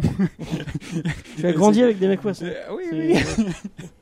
Et voilà, donc Abe me touche, bizarre. euh, me touche plus. J'ai vu le, le costume, là, je suis allé à Lyon euh, dans le musée de la miniature du cinéma. trop bien. Euh, Ce musée il est, ouais, c'était magnifique de pouvoir voir le, le costume de Hellboy et de Abe. Et c'est vrai que Abe est vraiment très très très beau. Euh, Oui, ils y sont, ils y sont encore. T'as même la, euh, la reine alien de Aliens. euh, non, pas de Aliens, de Alien vs Predator. C'est celle du studio ADI et Ah, pas c'est de. pas celle de- je non, que pas celle de de- Stan, Stan Winston. Euh, À mon avis, Stan, Stan Winston doit coûter très très cher comparé à celle d'ADI. Euh, du coup, ouais, bah, Jordan, qu'est-ce que tu penses Qu'est-ce que t'as pensé de ce premier film? Alors tu- moi, je l'ai revu- cet après-midi, non ou- Ouais, j'ai, je l'ai revu cet après-midi. euh, j'en garde des yeux j'ai- déjà, je suis allé dans un endroit où je n'étais pas allé depuis très longtemps, c'est-à-dire ma bibliothèque de DVD. Mm. Et, La et, forêt euh, noire. c'est ça, c'est dans un endroit où tu, tu souffles comme dans les films. t'as un nuage de. Mes bouquins sont nickel, mes DVD, on a l'impression que ça fait 200 ans que j'y ai pas touché, euh, ce qui est pas loin. Et, euh, et après avoir essayé de trouver un lecteur CD compatible, euh, non, j'ai- regardé le film et euh, il est bien, mais il est pas aussi, il était pas aussi bien que dans mes souvenirs. Bon, J'en gardais vraiment un souvenir de gamin, j'avais adoré. Moi, moi, je l'ai, parce que t'avais pas fini de faire le tour. Moi, je l'ai découvert Hellboy avec le film. Ah oui. Euh, j'ai lu Hellboy euh, il y a il y a 4 ans. Ouais, c'est ça. Moi, c'est je- c'est en 2004, j'avais euh, j'avais 12 ans. Hum, hum, Donc et toi aussi, tu as le Oui. même âge, je te rappelle. oui, oui. Euh, on, a une, âge on a une semaine de différence. plus- Et euh, euh, ouais, c'est j'a- j'avais 12 ans, donc je lisais pas vraiment, je lisais pas de comics encore. Et euh, je, je- je l'ai découvert il y a peu parce que j'ai un pote qui est un gros fan de Hellboy avec qui je vivais en coloc. Et il me disait lis ça, putain.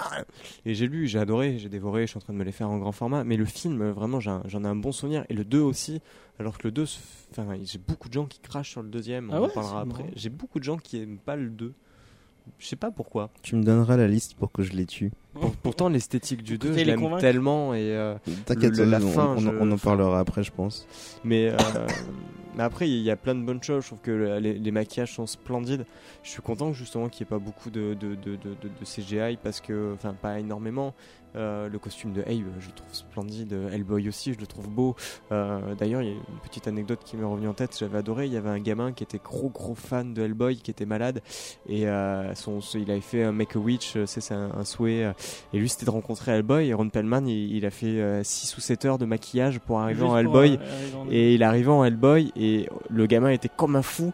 Et après, la deuxième chose qu'ils lui ont fait, c'est tu, tu aimerais être Hellboy et ils ont gardé le gamin et pendant 5 heures ils l'ont maquillé et ils ont des, pho- des photos du petit en Hellboy à Ah, côté de Ron Perlman en Hellboy et tu regardes les photos et tu putain c'est quand même une sacrée claque et niveau euh, maquillage il y a, il y a un boulot monstre Euh, il y a un univers, il y a une espèce de cohérence. Moi, Guillermo del Toro, j'aime beaucoup ce qu'il fait. Même quand il a fait Pacific Rim, où le mec, il nous a expliqué, j'ai voulu faire un film où il y a des gros monstres qui se battent contre des robots et je voulais rien faire d'autre. Et tout le monde disait, ouais, putain, c'est juste un film où il y a des robots avec des monstres. Oui, mais c'est ce que c'était. Et il a voulu créer des univers et créer des univers visuels, des univers cinématographiques. Et euh, il y a une certaine poésie. Et même dans Hellboy, je trouve qu'il y a un truc super beau, même s'il y a certains cadres où, dans le premier, là, quand je l'ai revu, je me suis dit, là, la lumière, elle aurait pu être légèrement différente. Et je suis sûr que ça aurait donné ce côté légèrement à plat du comics. Juste donner des petites références à des moments. Visuellement, discrètes. Pas forcément euh, suivre euh, copier-coller. Mais oui, euh, les films sont très bons. Euh, Toi aussi, bien tu mieux que les films de t'englobes les l'époque. deux. T'englobes les deux, tu mets pas de. Ouais, moi je me- j'englobe les deux euh, clairement et, euh, et je tiens à rappeler que c'était quand même à cette époque-là qu'on avait Daredevil, les 4 Fantastiques, les 4 Fantastiques et le Surfeur d'argent, X-Men, X-Men 2 et 3. Ghost Rider. Euh... J'aime bien, il y a des gens qui se marrent, tu vois.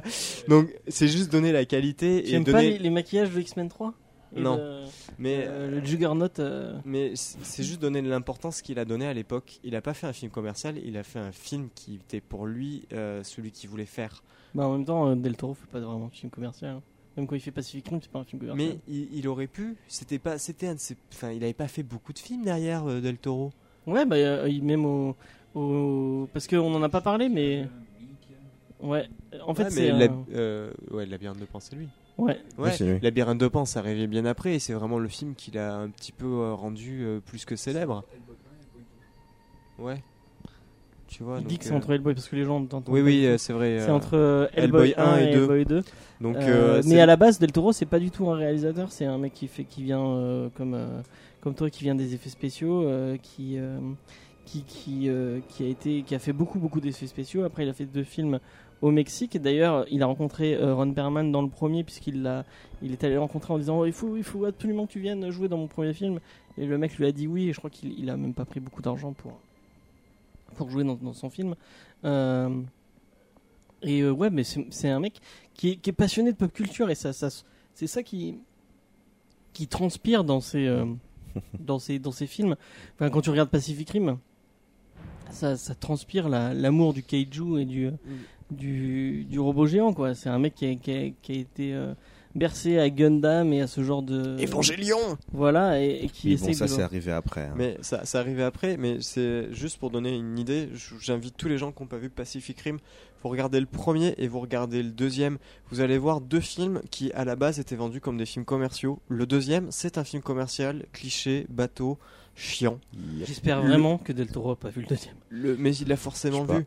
Et le premier, pourtant, c'est pas plus compliqué dans le scénario, mais dans l'esthétique et dans la façon dont c'est fait, c'est pas un film commercial, c'est un chant d'amour à justement Evangelion, à Gundam, euh, à Goldorak, enfin, à, à des robots géants et à Godzilla en face qui euh, se foutent sur la gueule. Ou même euh, quand tu vois, c'était euh, Frank Miller et Geoff Darrow quand ils avaient fait euh, Rusty Boy euh, et euh, Big Guy, Big Guy et Rusty Boy où euh, c'était un gros crachat au visage à Astro Boy, mais en même temps un espèce de chant d'amour au Geiju que j'ai j'ai toujours apprécié. Donc oui, c'est vous regardez juste ça et vous verrez qu'il peut faire n'importe quoi et finalement il y a quand même sa patte, il y a quand même son son c'est il y a sa signature comme Mais un dans tout ce tableau. qu'il fait dans tous ses films, euh, tu, il y a, enfin, tu regardes Crimson Peak, tu regardes Shape of Water, c'est quelqu'un qui, J'aime tellement ce film. qui insuffle, euh, qui insuffle sa passion et son, son truc. Même moi, il y a, j'entends plein de gens qui crachent sur Crimson Peak. Moi, c'est un film que j'aime beaucoup, beaucoup. C'est l'un de mes préférés aussi. Que je trouve, enfin, y- les gens s'attendaient à une histoire d'horreur, alors que c'est pas du tout une histoire d'horreur. C'est un. Bah, ça l'est, mais c'est juste que les- mais- non, c'est un conte gothique en fait. C'est un conte d'amour gothique. Mais c'est une histoire d'horreur, mais c'est juste pas de l'horreur telle que les gens l'entendent aujourd'hui. C'est pas c'est les c'est pas des codes de mode euh, genre euh, les films d'horreur de maintenant, c'est des trucs avec des jumpscares et machin. Lui, il a fait de l'horreur classique. C'est l'horreur Mais- gothique. C'est, il a les codes de l'horreur gothique. Prends Lovecraft hein. Lovecraft. À l'époque c'était de l'hor- c'était de l'horreur, aujourd'hui tu dis du Lovecraft, tu dis que c'est du Lovecraft. Ouais. Tu dis pas c'est de l'horreur, c'est pas un truc pour te faire peur. Mais c'est marrant parce que dans Hellboy, euh, quand, enfin, je sais pas si vous avez eu les mêmes impressions, quand vous lisez Hellboy, il y a vraiment ce côté Lovecraft, ce côté, on, on est devant des monstres et devant des trucs qui, qui sont euh, immémoriaux et qui sont, euh, et qui, qui Oui. que l'humain ne devrait pas voir et qui euh, Ouais, ouais. ce côté vraiment horreur ignoble et euh, et, euh, et j'ai du mal à, à poser les mots sur ce que je veux dire mais vraiment il y a, y a ce côté là dans Lovecraft et quand vous lisez Hellboy il y a vraiment il a il a vraiment réussi à retranscrire La, ça la- en BD la petitesse de l'humain dans, l- dans, dans l'échelle de l'univers. Ouais, voilà. Et Mm. dans les films, il y a, y a moins ce côté-là. Y a, enfin, déjà, dans, le premier est vraiment très familial, je trouve. J'ai un, j'ai un, alors je ne pas jusqu'à dire théorie, mais euh, en fait c'est une question de qu'est-ce que le scéna- qu'est-ce que le cinéaste veut mettre en avant par rapport à ce que l'auteur de BD voulait mettre en avant.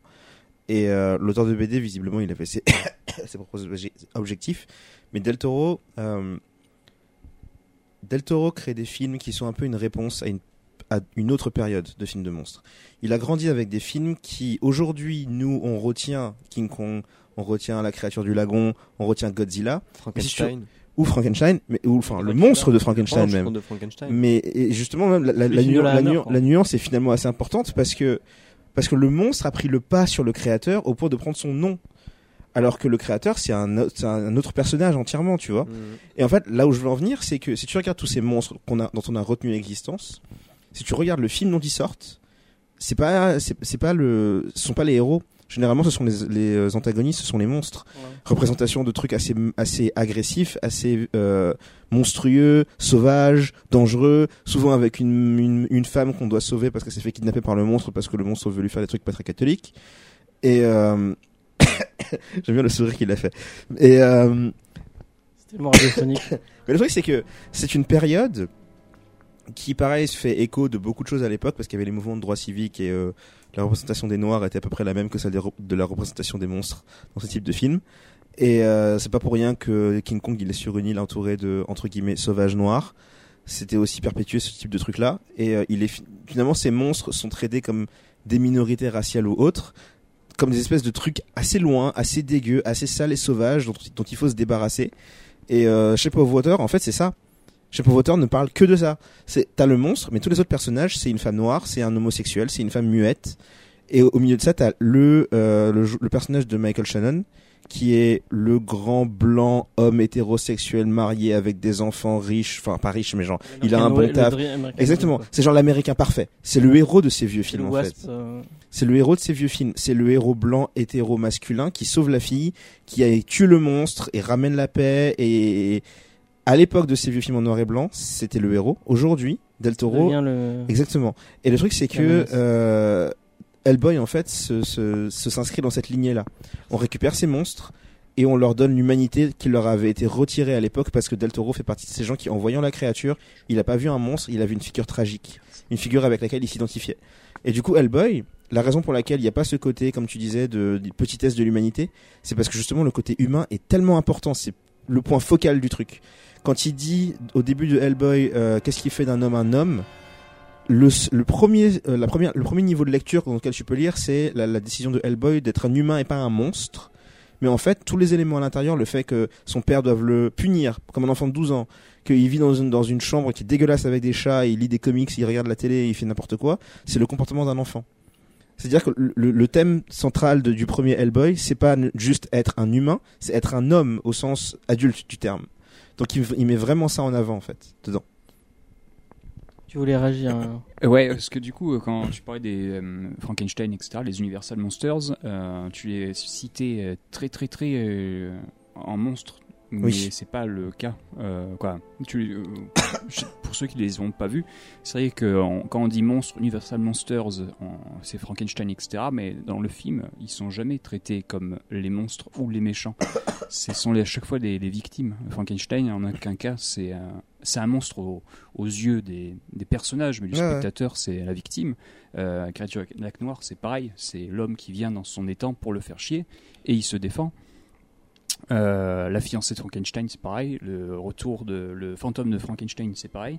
Euh, le seul pourri, euh, je- le gros pourri qu'il y a dans, dans les Universal Monsters, c'est l'homme invisible. Euh, donc là, c'est Professeur Fou, etc., qui veut euh, tuer que devenir un dieu. Et euh, sinon, le, euh, j'ai oublié son, son nom, le professeur fou dans La fiancée de Frankenstein, où là c'est vraiment la méchanceté incarnée. Donc Ah, même si euh, sur, sur le papier c'est le monstre de Frankenstein ou la créature lac noir, dans aucun des films réellement, ce sont des, des antagonistes, on va dire. C'est Hmm. le- les personnages qui les font passer. Pour des... Donc du coup, Hellboy, c'est juste l'héritage de, de ça, en fin de compte. c'est les méchants, les monstres ne sont pas forcément mauvais. Même Toutes Ouais, les films de c'est- Del Toro, c'est un peu ça. Oui, oui, carrément, Ouais, c'est ça. c'est ça. C'est euh, alors peut-être que les spectateurs ont eu du mal à le comprendre à l'époque, mais maintenant, Ouais, bah c'est plus ça en fait, c'est vraiment comment l'image en fait a évolué avec le truc, sachant qu'effectivement comme tu dis c'est c'est comme King Kong, c'est une figure tragique aussi même à l'époque, mm, mm, mm. mais il y avait le côté en fait là où je veux en venir c'est que le côté bestial de ces machins était beaucoup plus accentué. Ouais. Il y avait un, beaucoup plus un côté c'est l'autre, tu vois. Alors Ouais. que là on change parce que Hellboy et au- d'autres films de Del Toro changent le focus où euh, tu suis plus les aventures d'humains qui entrent en contact avec un truc bizarre, tu, entends, tu, tu suis les aventures d'un truc bizarre qui entre en contact avec les humains. Et, euh, et l'angle euh, est super important parce que ça, voilà. Et, et c'est on peut en- enfin par exemple je parlais des représentations de minorités et tout ça. C'est le même principe c'est-à-dire qu'il y a beaucoup de films qui parlent de de entre guillemets hommes blancs qui rencontrent un homosexuel ou une communauté qu'il connaît pas et machin. Mais le vrai progrès finalement c'est représenter ça du point de vue de la minorité Mm, représenter ça sûr. avec le point de vue de la personne qui a pour habitude d'être considérée comme autre Tu voudrais dire que tu préférerais voir Bienvenue chez les Ch'tis ou c'est les Ch'tis qui vont chez Cadmerade Je préférais avoir Bienvenue chez les ch'tis où on voit ça du point de vue des ch'tis qui voient débarquer un gars du sud. C'est ça en, en fait l'idée. C'est c'est vraiment représenter le. Parce qu'en fait, le, le principe même de ce truc finalement, c'est de vouloir montrer euh, l'autre comme étant quelque chose de d'humain au sens émotionnel des choses. Et Del Toro finalement le fait mieux que ses vieux films parce que il traite directement la créature, les créatures comme quelque chose de d'humain dans le sens où tu vois ça avec leur point de vue à eux, tu comprends les choses avec leur point de vue à eux, et tu t'identifies beaucoup plus facilement à eux. Et c'est beaucoup plus facile de considérer quelque chose comme étant comme toi dès l'instant où tu rentres dans sa tête, pas juste en le regardant faire en fait. Ah mais enfin, je vais rebondir sur Frankenstein. Frankenstein, la beauté du truc, c'est justement sa souffrance. Oui. Et sa souffrance qui le rend humain. Oui. Et la bêtise humaine autour. Ah oui, qui, oui. euh, Mais c'est pour ça que je parle de point de vue aussi. C'est que là, tu le voyais, les, les scènes avec le, le monstre de Frankenstein, tu commences pas avec le monstre, tu vois ce que je veux dire? Tu as plein de scènes avec le monstre comme focus, tu vois ça selon son point de vue à lui, mais le film ne tourne pas qu'autour de lui, et euh, alors que Del Toro, il aurait probablement été du genre à te ramener le monstre, genre limite dès le début, et à passer 90% du temps avec le monstre, alors que le premier film... Alors le livre, je l'ai pas lu, donc je sais pas comment il gère le truc, mais apparemment il y a des grosses différences. Mais, euh, mais le premier film, c'était davantage on commence avec le, le concept de lubris, de scientifique et machin truc, et il y a un truc un peu plus large, un peu plus divin limite. c'est pas épistolaire en plus, donc c'est encore plus. euh, Ouais, il y a des, il y a des différences. Des dans- journaux et des. euh, non, Enfin, ouais. mais donc voilà, donc, les... donc pour répondre à ta question, le, le côté humain, ouais. Le truc de Marie Shelley, c'est des, c'est des, euh, c'est des, des des, oui non mais c'est des, euh, c'est épistolaire. T'as, t'as, t'as des lettres. En plus, t'as le journal de, Mm, de. Frankenstein. Bah, c'est déjà c'est plus spirituel dans Marie Shelley, c'est-à-dire il n'y a pas le côté scientifique. C'est euh, c'est juste un corps qui est posé et euh, il y a l'attente et pop, euh, le corps se réveille. Il y a Mm. Il n'y a pas ce côté que Universal a. Si, il y a un côté électrique aussi. euh, Hmm, Parce qu'en fait, c'est hein. tiré des, des expériences de. Je crois que c'est Galbani euh, qui, a, qui, qui faisait ça sur des, sur des, sur des chiens. Et, euh, et en fait, euh, ça, il faisait ça dans des. Il allait faire le tour de l'Europe en montrant ça, qu'il pouvait euh, réanimer des, euh, Hmm, des chiens morts et des trucs comme ça. Il s'est pas fait brûler vivant? Non, il s'est pas fait brûler vivant, mais il a réanimé des. Apparemment, il a vraiment réussi à réanimer des chiens. euh, Oui, ça c'est faisable, ouais. Enfin, à réanimer, c'est un grand mot. hein. Apparemment, c'est assez dégueulasse. Ouais, voilà. il bougeait. Non, mais je, je crois qu'il a genre pendant une semaine ou deux, le chien restait vivant. Putain. Et les autres, euh, les autres animaux le fuyaient. euh, Ouais, tu euh, m'étonnes. Parce que. euh, Je sais pas. C'est, c'est- Il y a- il y a un Exocet sur ça, c'est une autre, un autre podcast, une vieille émission de Patrick Beau, je ne sais pas si vous savez qui c'est, euh, qui faisait de la radio aussi à un moment. Et il a fait tout un truc sur euh, les, inspirations de Frankenstein. Et t'as plein de mecs comme ça qui se sont dit euh, dans les mêmes années que Marie Shelley que, quand ils ont découvert l'électricité, ils se sont dit Ah merde, l'électricité en fait c'est la vie. Et donc ils sont allés prendre des cadavres et ils sont allés leur faire faire des. Euh, leur balancer du courant dessus euh, comme ça euh, dans des foires et dans des trucs euh, scientifiques et c'est assez euh, C'est- l'excès dessus assez marrant Et c'est grâce à ces mecs-là qu'on sait que finalement l'électricité c'est peut-être la mort et on a créé le taser. C'est peut-être vraiment bien. peut-être Euh, on, a, on a fait une grosse digression sur Frankenstein. Oui, bon, Pas on n'a pas tout. parlé- on n'a pas beaucoup parlé des antagonistes. Euh, moi, j'ai été De un peu déçu par le, le, Ra- le Rasputin. Je trouve pas au niveau de. je peux comprendre. ouais. de déjà, l'image que j'avais de Rasputin, parce que Rasputin, c'est quand même une, euh, une figure de la pop culture et de l'histoire. euh. Alors là, tu viens de faire un drop name. Parce qu'on n'en a pas encore parlé que c'était Rasputin, le méchant Donc, du 1. Rasputin, c'est euh, c'est la figure que vous avez peut-être vue dans Anastasia, mais c'est surtout un. Oh purée, sérieusement ou dans le Corto dessin Maltese. animé Le dessin animé. Dans Euh, Corto Maltese, euh, la jeunesse de Corto Maltese. Mais là, il est là dès le début, euh, Rasputin. Ouais, mais dans la jeunesse de Corto Maltese, c'est leur rencontre. Et dans la Ah, balade ok. au Mersalé, tu le vois pas. Je crois pas. Il est dans la, il est dans la maison dorée de Samarcande. Je sais qu'il est dedans. Mais, mais, enfin, il est pas basé Pardon. sur eux, donc on s'en fout. Oui, oui, on s'en fout. Euh, donc Rasputin, c'est, euh, c'était un, un moine. euh, oui, aussi. Ra, ra, Rasputin. Bref, Euh, donc c'était un moine, euh, un moine orthodoxe C'est compliqué cette euh, histoire. dans, la, dans la Russie euh, des années 20, euh, juste avant la Première Guerre mondiale et pendant même, je crois. euh, Il y a un moment pendant. bah, parce que si tu donnes les années 20 et que tu me dis que c'était avant Oui, la Première oui. Guerre mondiale, Tu vois, euh, c'est Ouais. des fourchettes que je, que je donne. Tu vois. Ouais, à ce niveau-là. ça c'est plus des fourchettes, c'est du râteau là. non mais, euh, non mais en, en gros, Rasputin, c'est euh, donc, ces éléments en soi servent pas à grand chose dans le film de les connaître, mais pour Ouais. la culture générale, on va dire. Donc Rasputin, il est né dans le, enfin, il, il, a- il sortait du, du trou du cul complet de la Russie. ouais. Et euh, il s'est ramené au, euh, à la cour de Russie avec euh, le l'empereur à l'époque qui était euh, tsar. comme beaucoup Nicolas de ouais, qui, comme beaucoup de, de royaux à l'époque avait été hémophile et souffrait pas mal et Rasputin en fait est devenu très rapidement le favori de la reine parce qu'il était visiblement euh, il, bah, il avait des pouvoirs magiques en fait. C'est le genre de truc. Je Ouais. peux franchement pas expliquer ça parce que déjà j'y étais pas et, et les histoires sont assez étranges. Et l'histoire euh, autour euh, qui est vraiment inté- enfin, intéressante, qui, qui fait vraiment le tour de- du monde autour de, de lui, c'est que en fait il a été tué par Ouais. euh, un prince russe. Et en fait, il a, il, il- au début, il a voulu l'empoisonner. Il lui a filé je sais plus combien de. L'histoire est drôle. Franchement, l'histoire est super Donc, drôle. il a voulu l'empoisonner. Il lui a filé je sais pas combien de trucs de, de trucs empoisonnés. Il a été mort. empoisonné, poignardé, fusillé. Émasculé. Et au final, ouais. quand ils ont récupéré son corps, et ils ont, parce qu'ils l'ont balancé dans la, dans la Neva, je crois. Oui. Euh, et en fait, ils ont découvert que le mec n'est pas mort de tout ça, il est mort noyé. Donc euh, vraiment, euh, c'était un dur à cuire. Euh, et je, je ne ferai pas une référence que vous êtes en train de penser. euh, euh, je suis certain. On n'y pense pas, on y rigole. Voilà. Moi, je on pensais rigole. juste au fait que ça veut dire que le Rasputin du film, là, il, il passe tout son temps sans, sans aucun euh, pénis ni testicule parce qu'ils ont été euh, Mais c'est des conneries, ça en fait. Hey, Il y a, y a un musée, bon, bon, on va dire, il y a un musée où son pénis est censé être mis en, en, en exposition et apparemment il est très gros. Mais, Il euh, est, il moi, est j'ai bien en entendu- exposition. J'ai entendu dire que c'était des conneries. euh, que- Ah, Ah, moi, je l'ai possible. vu. hein. Il Ah est au musée de l'histoire d'histoire Ah bah, naturelle Est-ce que c'est euh, à Paris. vraiment le sien Est-ce que c'est vraiment le c'est sien? Je sais pas, mais euh, c'est- ça reste impressionnant. Parce que son, parce que son, son, son, i- son image justement, c'est qu'il était, il était le favori de la reine. Il était du genre à organiser des, des orgies, coucher un peu Ouais, avec il plein de meufs un- influentes. Et euh, en fait, il a vachement profité du fait que le, le tsar était pas là, quoi. Et, euh, et, et, et du coup, il est devenu, il est devenu un peu tsar à la place. tsar Mais non, c'est conneries, tsar. ça, hein, pas du tout. Hein. Et Je crois que c'est un peu l'image qu'il avait, mais il était pas du tout. Il a pas, il a pas, il avait pas de. de Non mais justement, ce, que j'explique, c'est comment il en est arrivé à se faire attaquer en fait. C'est que justement les, les, les, les gens se plaignaient du fait qu'il avait trop d'influence chez la reine, qu'il avait trop d'influence politique, que comme le tsar était pas vraiment présent, il, il avait, euh, c'était un peu le pouilleux du coin qui n'avait aucune légitimité, qui magouillait un peu pour avoir ce qu'il voulait et euh, qui avait trop d'influence auprès des femmes du, de la cour. En et plus, il euh, sortait d'une secte, je sais plus le nom. En fait, c'est une secte orthodoxe qui, qui, qui font pénitence par le péché. Donc, euh, il y a tout un lien au sexe et aux, aux trucs comme Ouais, ça. mais donc voilà, toujours est-il qu'effectivement il s'est fait euh, charcuter la tronche de toutes sortes de manières et Mignola s'est dit je vais récupérer ce gars et en Mais faire en fait, il est partout dans la pop culture, ce mec.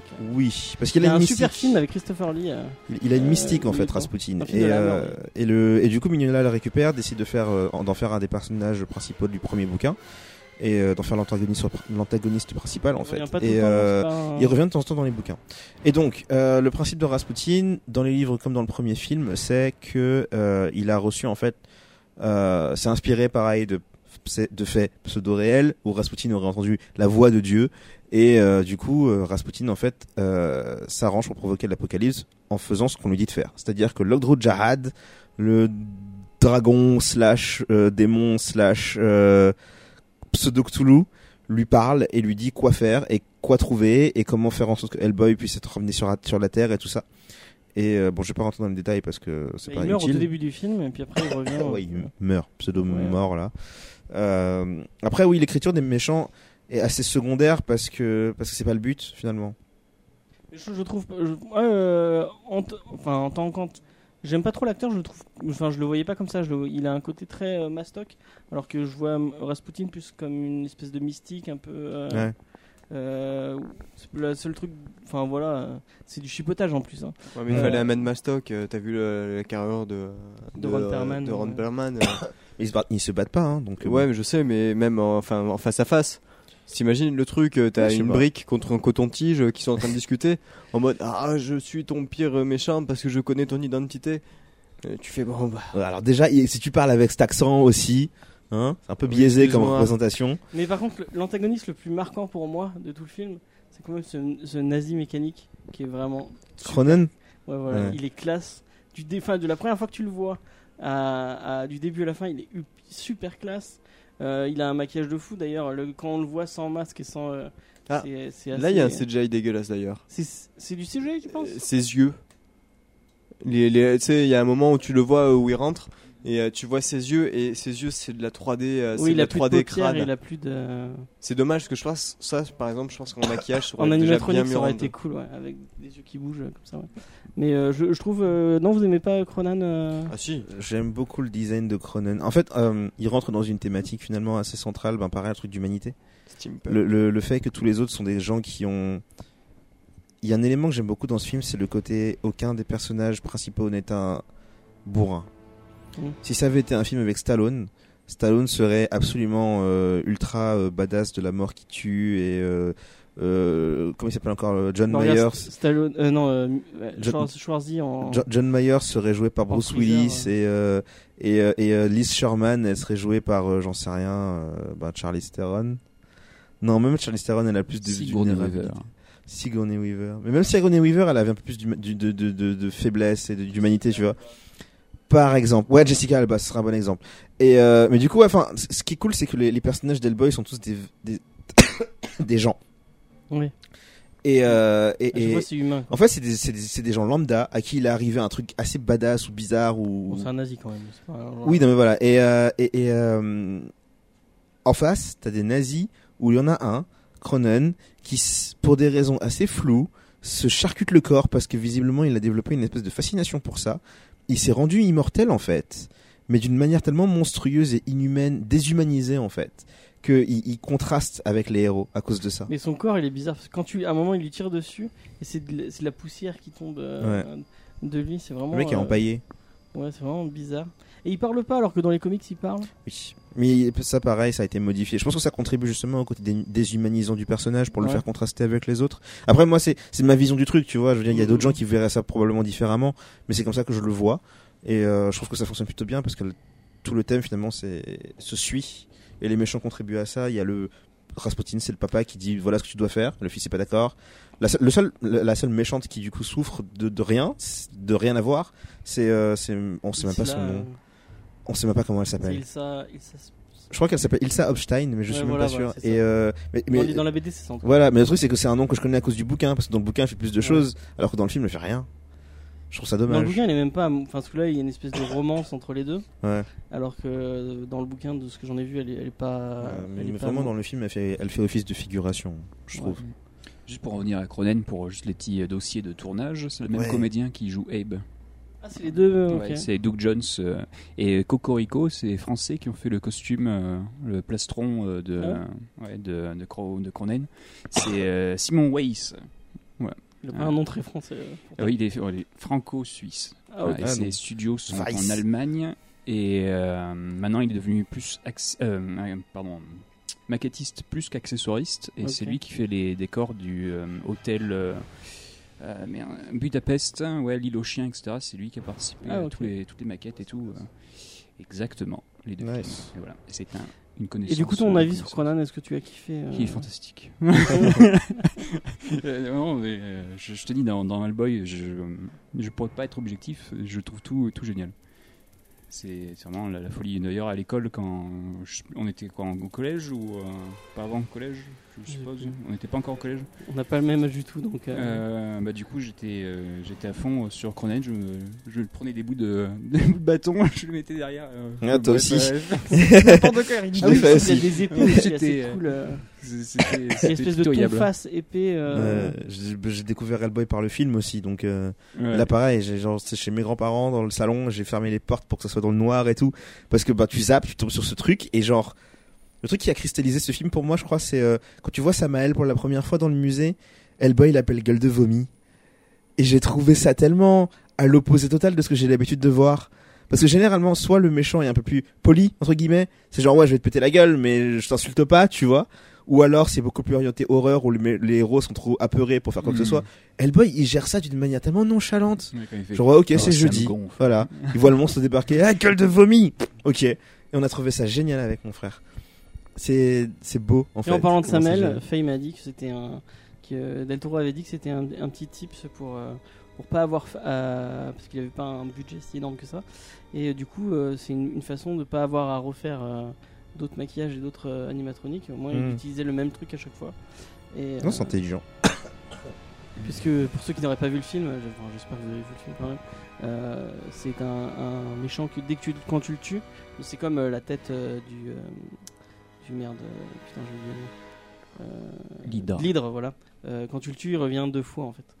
Et du coup, bah, il- on va le voir revenir pendant tout le film à chaque fois.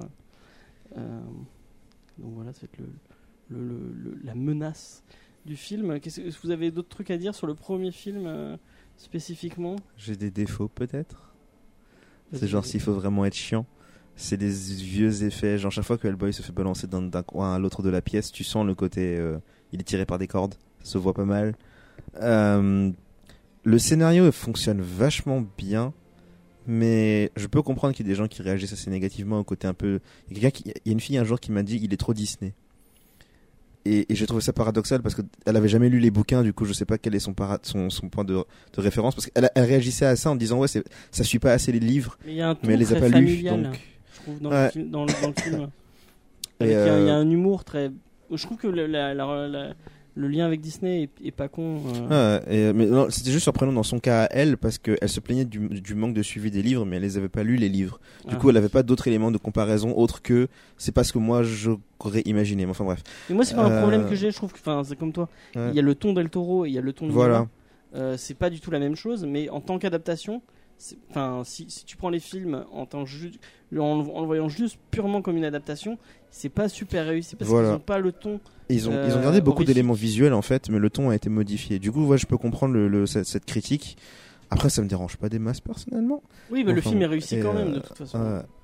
Mais euh, c'est- c'est- si tu veux voir ça en tant qu'adaptation, c'est pas une bonne adaptation. Mais ça, c'est- il, il garde. euh, je crois qu'il il a gardé l'univers et tout, mais il a pas gardé le ton, il a pas gardé le. Il aurait gardé le ton, il aurait jamais, et on n'aurait on n'aurait jamais eu le 2. Oui, bah, on aurait Remets jamais eu le- le film de base. remets le on contexte. on n'était pas, on n'était pas parti pour avoir le 2 déjà. Oui, déjà, c'est- il s'est battu pour ça, mais déjà le, le 1, enfin, avec un, un, un- un ton vraiment euh, dans, dans, dans le comics en, en- en adaptation fidèle, ça marcherait pas. Mais Je rappelle que c'est une période où euh, les, les critiques étaient en train d'expliquer que Matrix, c'était un scénario ultra compliqué et qu'il y avait plein de gens qui bitaient rien au cinéma quand ils allaient le voir. Enfin, euh, c'était pas. euh, Mais il aurait été pas vu par les mêmes personnes du tout, parce que le- Mais il aurait pas ça été aurait vu. été un film d'horreur euh, vu par euh, Il aurait pas été une vu. poignée de, de, de gens qui kiffent les films d'horreur. et- C'est ça, ça aurait été un Midnight Movies. Enfin, ça aurait Même été là, un- je sais pas si ça aurait marché. ça aurait pas marché. C'est- comme si tu me disais, oui. euh, euh, c'est comme si tu me disais, aujourd'hui, on va faire euh, Avengers, euh, mais on va faire euh, PG-16. euh, on va faire un truc ultra violent. Et en- mais euh, alors que finalement, on essaie de viser des gamins. Mais tu vois, je dis ça parce que Tu quand tu vois viser. le projet de Mignola, Faut que ça marche. le, le projet de, de nouveau film avec Mignola beaucoup plus impliqué dans le, dans le scénario et dans le, dans le reste, je trouve ça pas con et pas. euh, Ils vont faire autre chose que les, que les Del Toro. Ils vont essayer, hein, si c'est bien. On Mmh. sait même pas si c'est bien encore. Pour l'instant, on n'a rien vu à part un, un- un maquillage et, euh, et c'est tout. Ouais, mais le maquillage était bien. Le maquillage est pas mal. Moi, moi j'aime bien. euh, en plus, j'aime bien. euh, c'est Paul euh, Arbor, je crois, qui. euh, euh, Harbor, ouais. Euh, et je me dis, il, il a raison d'essayer. S'il veut essayer de, si il se dit bon, c'était Alors- pas, euh, c'était pas horrifique, il y avait pas ce qu'on, on peut essayer de faire un. Mais le public a évolué. Oh oui. J'en ai marre de parler de ça. BVS. Tu l'aurais sorti. vois, à chaque non, fois. mais non, oui, à chaque fois je vais te sortir. BVS, tu l'aurais sorti euh, avant les films de Christopher Nolan, avant tout ça, tu l'aurais sorti à la même époque, 2004. Oui. On aurait dit que c'était trop sombre. Oui, bah oui, oui. C'est Nolan qui a changé le. Pas dans ton micro, sinon. C'est toujours la critique euh, principale que oui, j'entends. de BVS, euh, ouais. BVS, euh, oh, c'est trop. Bah, Trop mauvais. Mais, euh, Les gens ont juste rajouté, il est trop con. Après, le, il est trop sombre. Mais effectivement, il y a Mais- plein de gens qui se plaignent que c'est trop sombre. mais il est, il est, il- T'inquiète pas, ce sera censuré. euh. Non, mais non. J'y veillerai. Et euh, Comment tu vas y veiller au montage? T'en fais pas. Je, les- je marquerai toutes mes phrases dans les commentaires. Et euh, non, plus, plus ça, c'est un film qui aurait pas marché à l'époque. Un film, les films, c'était pas une époque, Oui, un oui, film oui, sombre. je- Moi, je suis en train, je, je repense à ma vieille bibliothèque de, de DVD perdus. Euh, de cette époque-là, je ne vois pas de films no- noirs ou de, de, de films vraiment Bah, les films sérieux. de super-héros, tu vois, tu vois Rocketeer, tu vois, c'est vraiment des trucs. euh, Rocketeer, c'était avant. Oui, non, je veux dire, euh, dans les années 80, 90, euh, il est, on a dit 2004, ouais, donc pas du tout. euh, D'ailleurs, Ro- Rocketeers a exactement le même scénario au final que Venom. C'est un mec qui est au mauvais endroit, Mhm. qui trouve une technologie euh, qui devait servir à faire le mal, et il va s'en prendre et devenir un super-héros. Au fait, on a déjà vu Venom. C'est Rocketeers le film. Mais il n'y a pas Timothy Dalton dans, dans Venom. Voilà, c'est dommage. Ouais, Voilà. Bon, on passe au 2 du coup. On va passer au 2, ouais. Euh, Euh, du coup, bah, vas-y, fais un petit pitch du 2 pour les gens. Ok. Euh, alors, après la sortie du premier, euh, les retours ont été visiblement pas suffisants pour que la compagnie Paramount, Paramount trouve ça suffisamment rentable. Du coup, ils ont tout simplement refusé que de Del Toro fasse un deuxième. Del Toro lutte et euh, euh, du coup Del Toro lutte euh, décide dans j'ai l'artbook à la maison du deuxième Hellboy et il raconte que lorsqu'ils ont commencé la production du film, ils étaient littéralement genre deux trois personnes dans un hangar vide à préparer des trucs sur les papiers. Ils avaient même pas de mobilier. Du coup, ils le faisaient sur le sol et, euh, et ils mangeaient les tacos. Et c'est comme ça qu'ils ont commencé à manger les tacos en faisant en, pré- en- en préparant- inspiré. en préparant Hellboy leur au plan, Mexique. en préparant leur plan sur le sol. Et euh, ils ont trouvé une Mignola est autre toujours là? Oui, ils ont trouvé une autre compagnie qui a accepté de les financer, tout ça, qui a demandé plein de modifications qu'au final ils ont accepté de laisser filer. Et euh, les, le film que, finalement Del Toro a pondu est mon préféré des deux. C'est, si c'est pas mon film préféré, c'est en tout cas l'un de mes films préférés. Et euh, le l'objectif était, le premier était vachement axé sur l'humanité de Hellboy. Est-ce que c'est un humain, est-ce que c'est un monstre, est-ce que c'est un adulte? Et tout ça. Le deuxième en fait continue ça parce que euh, le thème central c'est que le principe est que un elfe, euh, l'un des derniers elfes encore en vie, provoque des attentats dans New York. Euh, parce que son espèce est en voie de disparition, comme beaucoup d'autres créatures euh, surnaturelles, et au profit en fait de l'existence des humains. C'est une espèce d'allégorie de, ben, la vie de la planète, la nature et tout ça. Et donc ce gars-là est en fait une espèce d'éco-terroriste qui euh, provoque des attentats parce qu'il dit bah, mon peuple est en danger, vous vous en rendez même pas compte parce que vous êtes tellement obnubilé par votre propre développement que vous nous tuez, vous nous suffoquez. Et, euh, le seul moyen pour moi de vous le faire comprendre, c'est la destruction et la mort et la violence. Et donc Hellboy, du coup, doit faire un choix conscient. Est-ce que je défends le côté des créatures monstrueuses dont je suis censé faire partie parce que je suis de leurs espèces Ou est-ce que je défends celui des humains parce que les humains sont ceux qui m'ont éduqué? Et euh, bah, après en tant que métis c'est le genre de truc dont je comprends un peu parce que en termes de rupture culturelle c'est euh, voilà. Et euh, du coup c'est probablement l'une des raisons pour lesquelles ce film est l'un de mes préférés c'est que quand ils ont des discussions là-dessus il y a des éléments de ma vie privée que je retrouve dedans parce que je peux comprendre plus ou moins certains problèmes éthiques on va dire en termes de quel côté tu choisis. Quel est le- quels sont les arguments que tu considères comme étant les plus valables qui s'appliquent le mieux à toi ce genre de choses. Et euh, L'autre thème central, c'est que Hellboy, du coup, le premier, c'était est-ce que c'est un homme ou un enfant? Et là, il doit prendre responsabilité en tant que que- qu'adulte. Et euh, donc, il y a sa copine qui lui dit euh, faudrait peut-être que tu commences à mûrir un petit peu. Euh, Qu'est-ce que tu vas faire de ta vie? Qu'est-ce que tu euh, Qu'est-ce que tu comptes être en tant qu'adulte finalement? Maintenant, t'en es un. Qu'est-ce que tu veux on être comme pas du, euh, de la relation amoureuse dans, dans le premier. Euh. Euh, Elle est pas particulièrement stimulante en fait, donc enfin elle contribue à l'humanité d'Alboy quoi, mais en soi je, je suis assez déçu du traitement de Lise en fait dans les films, pour être honnête. Moi, j'aime pas Salma Blair. Bon, C'est une. une- Vas-y. euh, Euh, moi, je voulais juste rebondir parce que tu parlais de toutes les thématiques du Ouais. 2. Euh, moi, je le vois beaucoup comme un, en fait, une réponse au conte, au Ouais. conte moyenâgeux, parce que, au fait, la forêt euh, abritait tous les monstres. Tu regardes le grand méchant loup, tu vas regarder Robin des Bois, etc. Tout le côté fantastique, et qu'aujourd'hui, avec euh, notre espèce de, de, de surtechnologie, euh, d'à chaque fois de l'informatique, du réseau, etc., où finalement le mystère n'existe plus, le fantastique n'existe plus, les Ah ouais. légendes disparaissent au final. Et parce qu'on laisse de moins en moins de place à la nature et c'est l'elfe qui arrive en disant mais vous êtes en train de tuer les êtres de la forêt, vous nous aviez laissé la forêt. Et je trouve que ce message il est assez chouette, c'est ce qu'on appelle de c'est une sorte d'écho poétique, j'emploie des mots Mhm. savants, euh, de la mise enfin la, la- la mise en avant de la nature euh, dans, dans, dans ce domaine-là. Ouais, le- le- le- la forêt c'est un truc central dans toutes nos histoires. Euh, Jacques et le haricot magique, euh, c'est la plante qui parle. Euh, les personnages, Blanche-Neige, elle parle aux oiseaux, c'est pas pour rien, c'est une sensibilité, c'est un espèce de. Il y a toujours un regard sur la nature Ouais. qu'on oublie au final. Et Matrix d'ailleurs, c'est un peu ça, ou Enki Bilal aussi, c'est ce qu'on appelle, c'est de la, c'est pas de la technophobie, c'est l'urbanophobie. Justement, où l'univers de, de Bilal, par exemple, dans ses dessins, c'est un truc très inhumain. Euh, c'est ce- ce- ses décors, ses, ses constructions, même ses films, surtout ses films. Euh, et là, euh, justement, le- le- l'elfe, je trouve qu'il a un message assez chouette C'est un truc- là-dessus. Dans la fantasy, si tu, le, enfin, tu lis Tolkien, c'est la même chose. C'est, euh, tu vois le Mordor, tout ça, c'est, le- l'industrialisation qui est en train de niquer. Bah, lui le- apparemment il a pas fait exprès. C'est-à-dire qu'il il a pas fait ça consciemment visiblement Tolkien. Ouais, on- Ouais, mais des fois, tu le fais pas aussi. forcément Oui, consciemment. oui. Mais oui, effectivement, tu peux, tu peux faire cette lecture-là du truc, ouais. Mais là, là, là, tout- enfin, disons que la seule différence, c'est qu'apparemment, Tolkien n'a pas fait ça exprès. Mais effectivement, c'est, c'est, c'est faisable. Il a Après, fait un truc euh, bien, pas exprès. ouais, grave. mais, euh, mais donc, ouais, le. Est-ce que tu trouves pas aussi que c'est le film est beaucoup plus Del Toro Oui. euh, Ça contribue aussi à pourquoi je l'aime beaucoup. Et euh, est à mon, a- le prince Nuada est à mon avis le, le cœur du truc, de pourquoi je l'aime autant. C'est euh, l'humanisation du monstre, c'est l'humanisation de pas mal de thématiques et la scène de où il doit, la scène où il tue son père, où Nuada arrive dans une pièce où il reste tous les autres elfes. Il reste, reste plus que c'est genre une poignée d'elfes dans une seule pièce qui se trouve dans les égouts sous la terre avec des feuilles d'arbres qui tombent pour représenter justement le crépuscule d'une civilisation.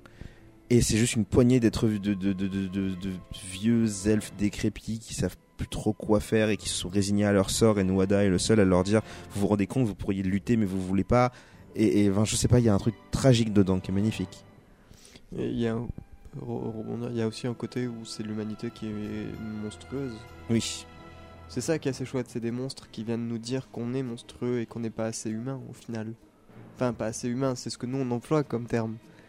Mais il y, a- il y a ce truc-là au final, parce qu'on. on- on- le, le méchant n'a pas tort.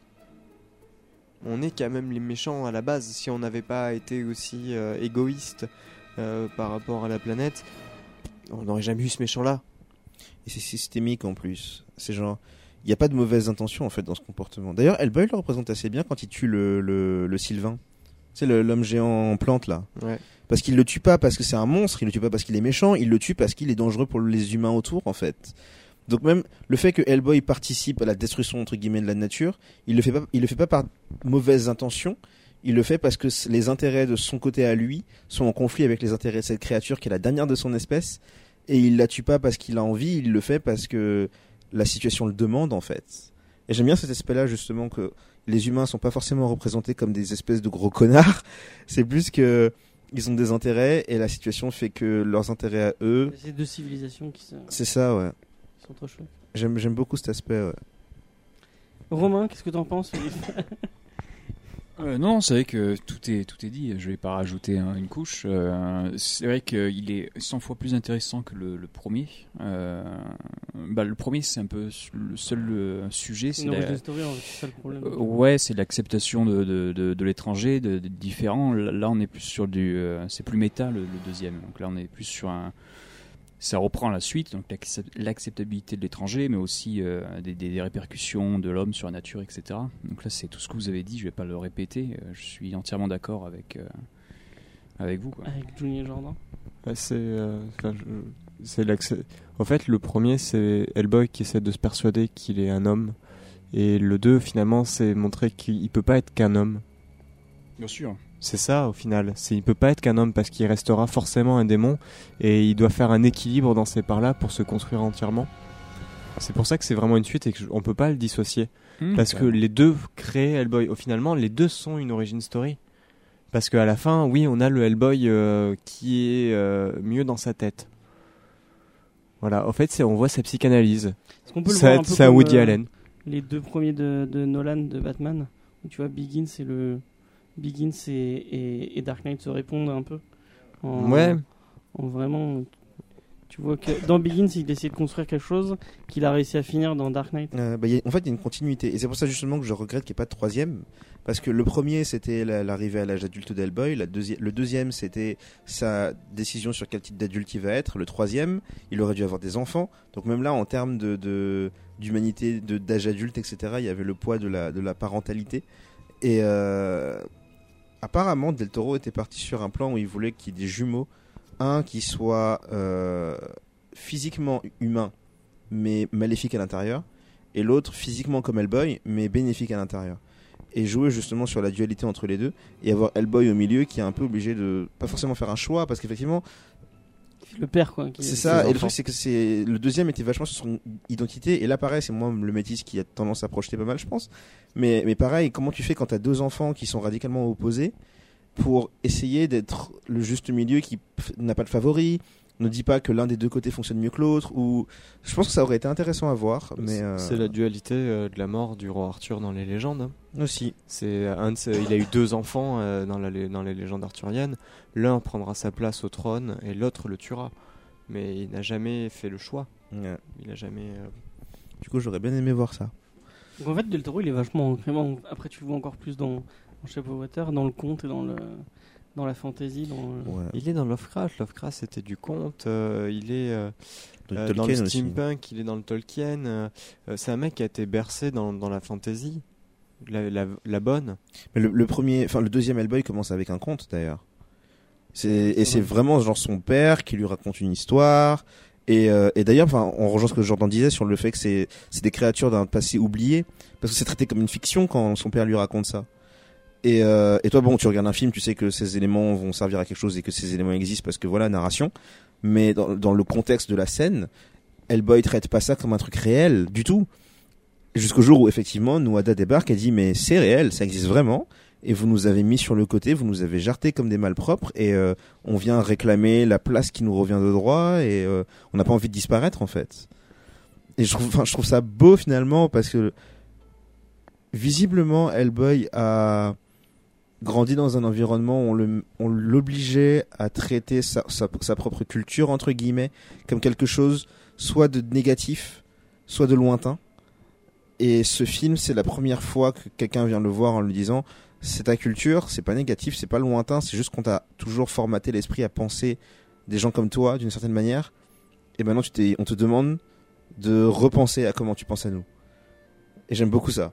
Le, le, le marché des trolls, c'est pareil, c'est genre rentrer dans la culture même du truc et voir comment il fonctionne. Et euh, tout ce que Hellboy trouve à faire, c'est se foutre sur la gueule avec un autre gars. Alors que moi, le tu- marché des trolls, ça lui a inspiré euh, Trollhunter apparemment qui, Ouais. qui, qui sort sur Netflix. euh, Il y a eu un long métrage aussi. Effectivement. Euh, Est-ce que vous avez des autres trucs à dire sur le 2 finalement? Ou euh, est-ce qu'on parle de, de l'obsession? Je pense qu'on peut dire une obsession de, de Del Toro pour les rouages et pour les- Oh Est-ce que il, c'est il en fout de partout. Euh, C'est vraiment flagrant dans, dans Hellboy. C'est le steampunk. Encore Ouais, une ouais. fois, c'est une réponse à l'époque Lovecraft, Jules Verne. euh, euh, c'est un truc qui a apparu, euh, le, le- le terme il a apparu au milieu 20e, euh, mais on, parle de, de Lovecraft et, et Verne pour, pour leur création. Donc oui, c'est un truc, c'est des machines qui n'ont jamais été inventées, c'est des machins, les, les rouages font partie de son univers. Donc, euh, parce que c'est un des rares à faire du cinéma steampunk, au final. Il n'y a pas beaucoup de trucs où tu fais, ouais, là c'est classe quand même. Euh, lui, il, il adore ça, mais c'est comme euh, euh, c'est Le Page euh, dans Wicca, qui est une bande dessinée sur les faits. euh, non, pas Le Page. Pff. La personne qui est derrière les Chroniques de la Lune Noire. Le droit. Pas, je Voilà. Je trouverai la réponse seule puisque Johnny est en pleine phase de méditation ou de sieste, je ne sais pas encore. Euh, c'est le droit qui est un mec qui a fait donc les Chroniques de la Lune Noire et qui a fait Wicca et, euh, et c'est une bande dessinée qui a énormément de couleurs et il déteste les blancs. Donc il a fait des découpages et là où il y a des blancs dans les BD lui il a mis des rouages partout. Mais ça, ça colle bien euh, à ce truc là à cette personnalisation là c'est son image c'est son esthétique aussi. Oui, c'est oui, c'est- complètement son identité puisqu'on le voit, dans tous les films, ça revient, Ça- qui ça- l'obsède quoi. quand, quand, enfin, quand tu vois Shape of Water, euh, tu, tu, vois, tu vois un petit peu ce qu'il aurait voulu encore faire avec Hellboy si on avait eu les moyens en plus, ou si on avait même les moyens techniques, que l'esthétique euh, de, la, de la cuve, de, euh, euh, bah, c'est pas la même que l'aquarium de euh, Abe. Oui, oui, oui. Mais on aurait pu avoir ça.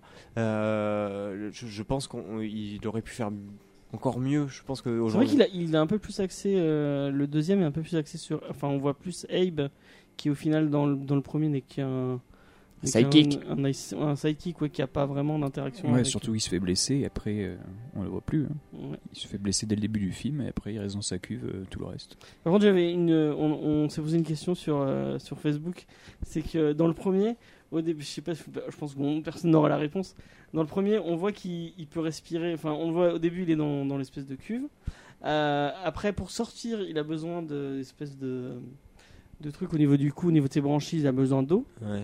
Et après, on voit qu'il peut respirer totalement, euh, puisqu'on le voit dans le bureau et on le voit même après euh, courir euh, dans les. euh, qu'il a pas besoin, il a pas besoin de- d'eau pour respirer. C'est peut-être pour améliorer ses facultés, ça peut être. euh, c'est, Peut-être euh, au bout d'un certain moment, tu vois. Tu dois pas rester trop longtemps en dehors de l'eau, un peu comme les dauphins, un truc comme ça. C'est ça. Ouais. Euh, J'ai un truc à rajouter dessus euh, auquel j'avais pas pensé sur le, sur le moment. toi, tu disais Donc le oui, j'ai- une peut-être. théorie sur le fait que quand tu fais des efforts physiques, tu dois respirer plus. Donc, étant donné que visiblement il respire mieux dans l'eau, ça me semble logique qu'il ait besoin d'un Ouais. truc pour respirer quand il est dans. Parce qu'il porte cette combinaison que sur le terrain. Donc dans une situation où il aurait besoin de faire des efforts. Bref.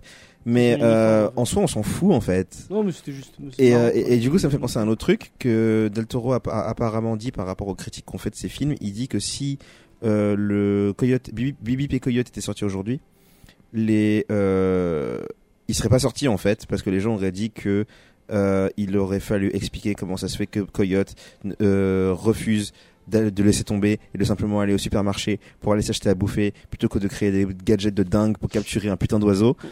Tout ça pour dire que il faut pas trop se prendre la tête en fait. Oui, il, y a, il y a des trucs, c'est pas c'est pas la peine de se poser la question. Et l'eau, au final, euh, quand tu vois toutes les recherches, les machins, ou même à l'époque, c'était déjà parlé euh, de l'énergie de l'eau, de la mémoire de l'eau, de la puissance des ondes dans l'eau, etc. Ça m'étonnerait pas que ça soit un, un truc pour cata- catalyser, euh, canaliser euh, ses dons, parce qu'on sait que c'est un lecteur, etc.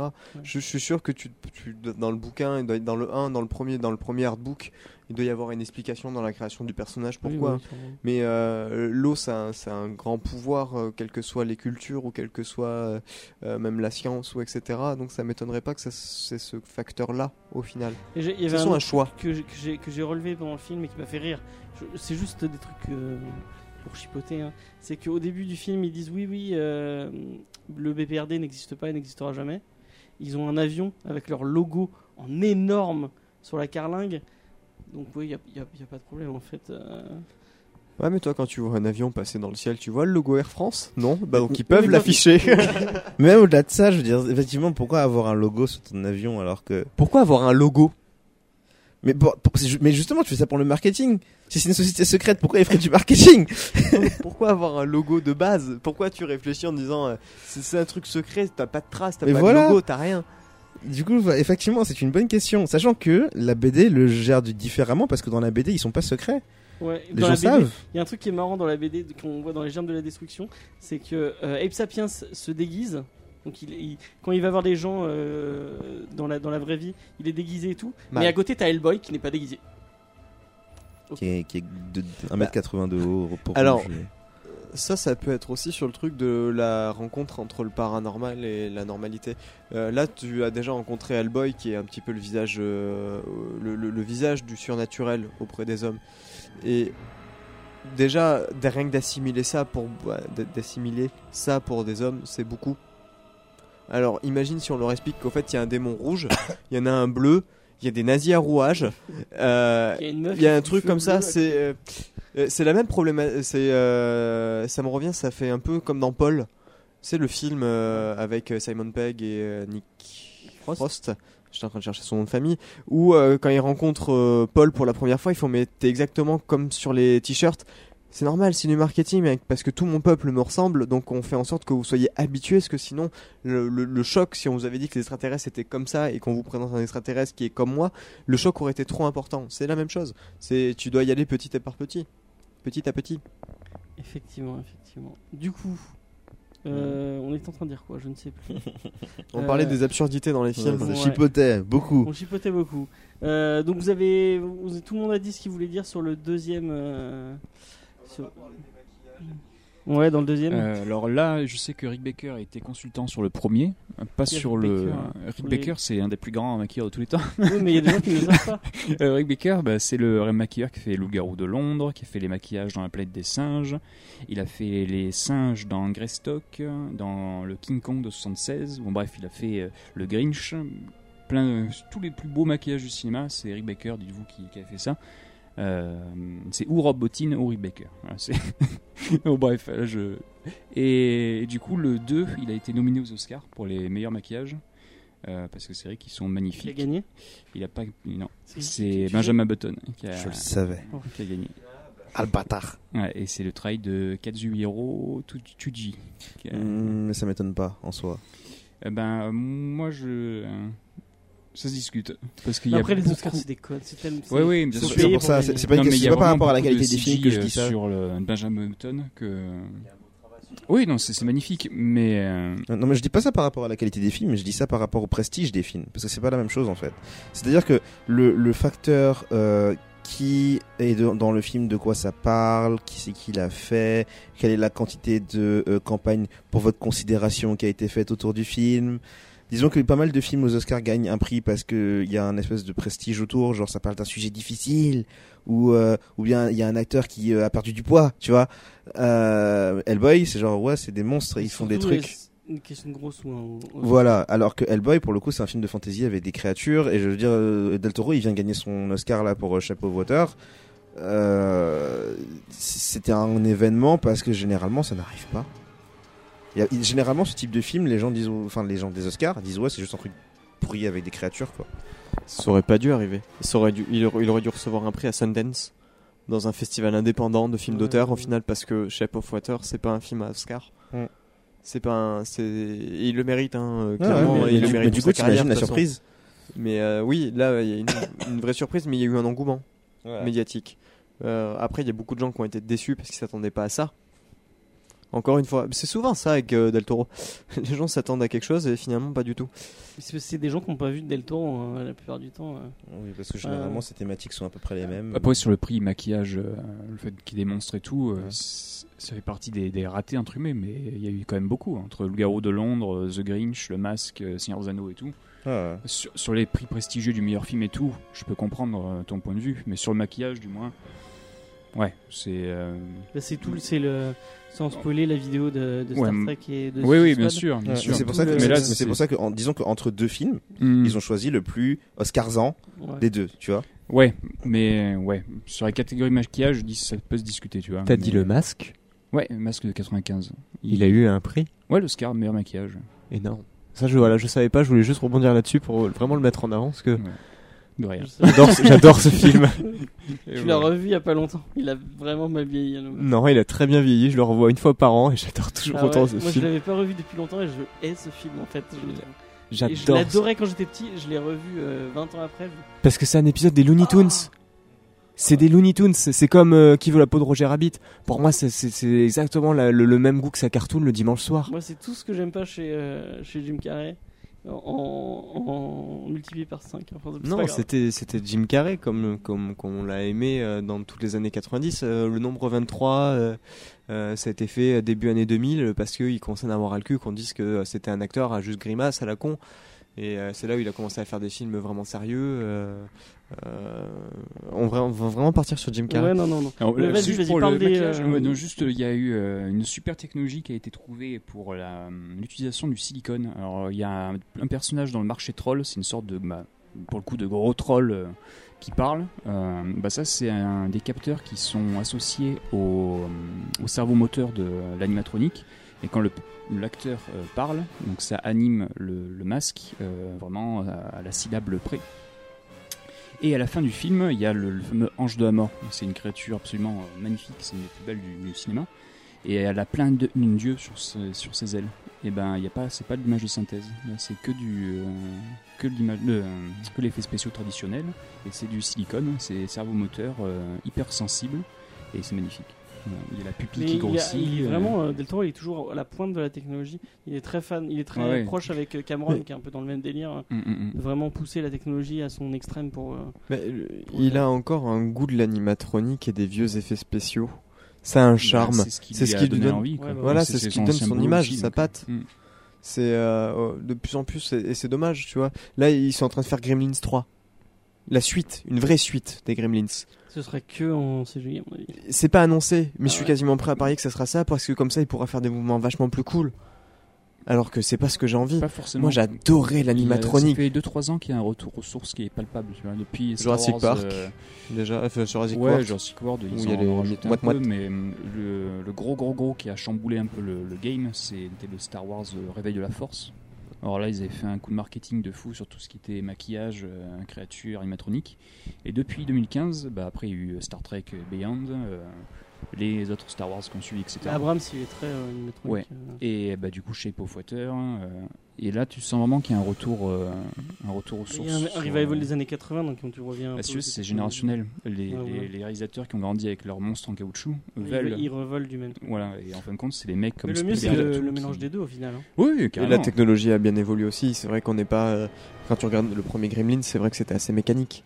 Tu le, tu le repérais assez facilement. Enfin, tu le repérais facilement, non, parce que j'avais des yeux de gamin et que je continue Bah, d'avoir des des yeux de t'as des gamin. suites qui sont moins. Par exemple, Predator, le, je trouve que l'animatronique est meilleur dans le 1 que dans le 2 euh, sur tout ce qui est fluidité des mouvements. euh, et du coup, tu vois, le budget, ça veut pas forcément tout dire. Ouais, vois, c'est sur, euh, Il faut avoir un artiste. Mais même sur Gremlins ouais. d'ailleurs, le 1, je trouve qu'il est mieux. sur le Predator, tu parles? Non, sur les Gremlins. Euh, Je crois que les Gremlins, le 1, bah, il est quand même un peu plus fluide. Je préfère les, euh, les 1, le 1. ouais. Ça, c'est normal. Parce que j'aime pas le design de Rick Baker qui a donné une nouvelle créature. Ah Parce oui. que bah, du coup, c'est même plus les, les mêmes Gremlins, puisque ça s'appelle Nouvelle. euh, le sous-titre de Gremlins 2, c'est euh, Nouvelle euh, Évolution, ou un truc comme ça. bon, Ouais. Bref. Et euh, il voulait vraiment changer de design complètement. Et même le design. De je toute façon, je il voulait pas le faire. C'est pour ça qu'il a fait ça. C'est pour ça qu'il a fait ce 2-là. Euh, on a fait un peu le tour. Est-ce qu'on on peut faire un petit point euh, Qu'est-ce que vous attendez du, du, du prochain Hellboy? Est-ce que c'est un film que vous attendez? Est-ce que c'est un film que vous avez envie de voir? Est-ce que c'est un film que je, je peux essayer de trouver des autres variantes à cette phrase, mais ça ne servira à rien? Euh, Jordan, vas-y. Bah oui, évidemment, Et on a envie de le voir parce que bah, Mignola s'implique déjà plus parce qu'il a le temps. Euh, faut pas oublier que c'est pas impliqué à fond euh, dans les deux premiers films, euh, c'est normal aussi, c'est parce qu'il continue de faire du Hellboy à côté. Maintenant qu'il est à la, avec sa pseudo retraite, il est bien derrière. On a eu une image. euh, qui a fait beaucoup parler parce que euh, il a deux images, parce qu'il a une coupe mulet, parce que son bras a l'air un peu métallique. On a, si vous avez entendu le- toute la saison précédente, à chaque fois qu'on en a parlé, je leur disais qu'on en avait rien à foutre parce que c'était un parti pris, euh, mais que ça marchait bien et que c'était cohérent et que c'est bien fait, le maquillage. euh, euh, que c'est pas du CGI. Pour l'instant, c'est du maquillage, ça fait plaisir, euh, qu'il a l'air un peu plus humain, moins moins bloc. Paul Harbour a l'air de Euh, s'impliquer autant que Ron Perlman dans son. euh, c'est ça, moi franchement ça me donne envie et oui j'ai envie de revoir du Hellboy et j'ai envie de, de voir s'ils vont prendre des risques. Moi j'ai envie de, de, de voir un truc plus sérieux, plus sombre, j'ai envie de... C'est pas un film familial. Hellboy c'est pas familial. C'est pas un comics avec lequel on commence.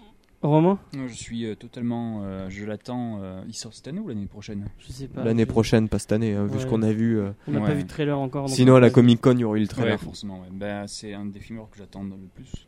Si, euh, quoi, vraiment, euh, dès que j'ai vu les quand j'ai su qu'ils allaient euh, du coup rebooter la, la saga, qu'ils avaient, en plus ils avaient décidé ça pas longtemps après avoir dit à Del Toro non, on fera pas le 3. Mais alors, je crois que Mignola et. Je vais peut-être dire des conneries, mais je crois que Mignola et Del Toro sont embrouillés. Oui. Euh, et oui, euh, ils, avaient, ils, avaient, ils avaient retenté une dernière fois. euh, ils, avaient- ils étaient retournés aller voir euh, les. et. Euh, ouais, et Ron Perlman a dit de toute façon qu'il était trop vieux pour, euh, pour reprendre le C'est conneries. Voilà. Euh, donc oui, ils avaient annoncé que le 3 se ferait jamais, même si... euh, Le Del Toro avait c'est très envie de le faire. reine euh, Mila Jovovich qui va faire la méchante. Ouais, Ça, c'est m- moins moyennement chaud. ça dépend, hein, Mila Jovovich, des fois elle est bien, des fois elle est... Ouais. Quand? Quand elle est bien diri- diri- dirigée. Qu'elle est bien Euh, digérée. Quand Euh. Donne-moi... Donne-moi euh. Voilà, voilà le seul, hein, parce qu'après elle a fait quoi Resident Evil Euh, ouais, Hmm, miam, miam, miam, miam, c'était ça. dégueulasse. Dans le 5, elle est vachement bien. Non, non, dans tous les Resident Evil, elle est mauvaise. Il n'y a, y a pas un, film où elle est. des ovnis, euh, comment il s'appelle déjà Non, c'est pas Oh celui-là. non Parlons des effets spéciaux du ultraviolet un petit peu. Hmm, miam miam miam. Non, mais euh, euh, il y a un film avec des ovnis où elle, où elle joue une espèce de Tu sais, il y a des extraterrestres et il y a un moment, il y a une scène avec une femme, elle est toute en bleu, elle fait une espèce non, de non, chanson non, non. modulaire. Le cinquième elle élément. euh, elle, elle vit en Alaska, il y a des trucs comme ça où, où c'est le film est. Et il y a Bruce Ah, Willis. chouette dans- il y a une ch- Elle voit une chouette blanche. Ouais, euh, peut-être, ouais. Ça s'appelle. le film est euh, pas foufou, mais elle, elle est pas mal dedans. Ouais, je vais me faire tuer dans les commentaires. Mais... Je, suis désolé, c'était une mannequin qui sortait à ce moment-là avec Luc Besson, c'est pour ça qu'elle est devenue actrice. Bah, Chris Hemsworth aussi, elle était mannequin à la base. euh, Maintenant, regarde, il arrive à faire des trucs pas mal. Oui C'est Mila Jovovich. Elle a jamais fait de grands films. Oui, oui, ouais. Jeanne d'Arc. Putain. Tu aimes bien Jeanne d'Arc? Non. Euh, mais je pense que après sa prestation dans le cinquième élément, c'est sa deuxième meilleure. hein. Ouais, enfin, t'enflammes pas. Euh, ouais, mais après. d'Arc, euh, s'enflammer. Ah, f- oh.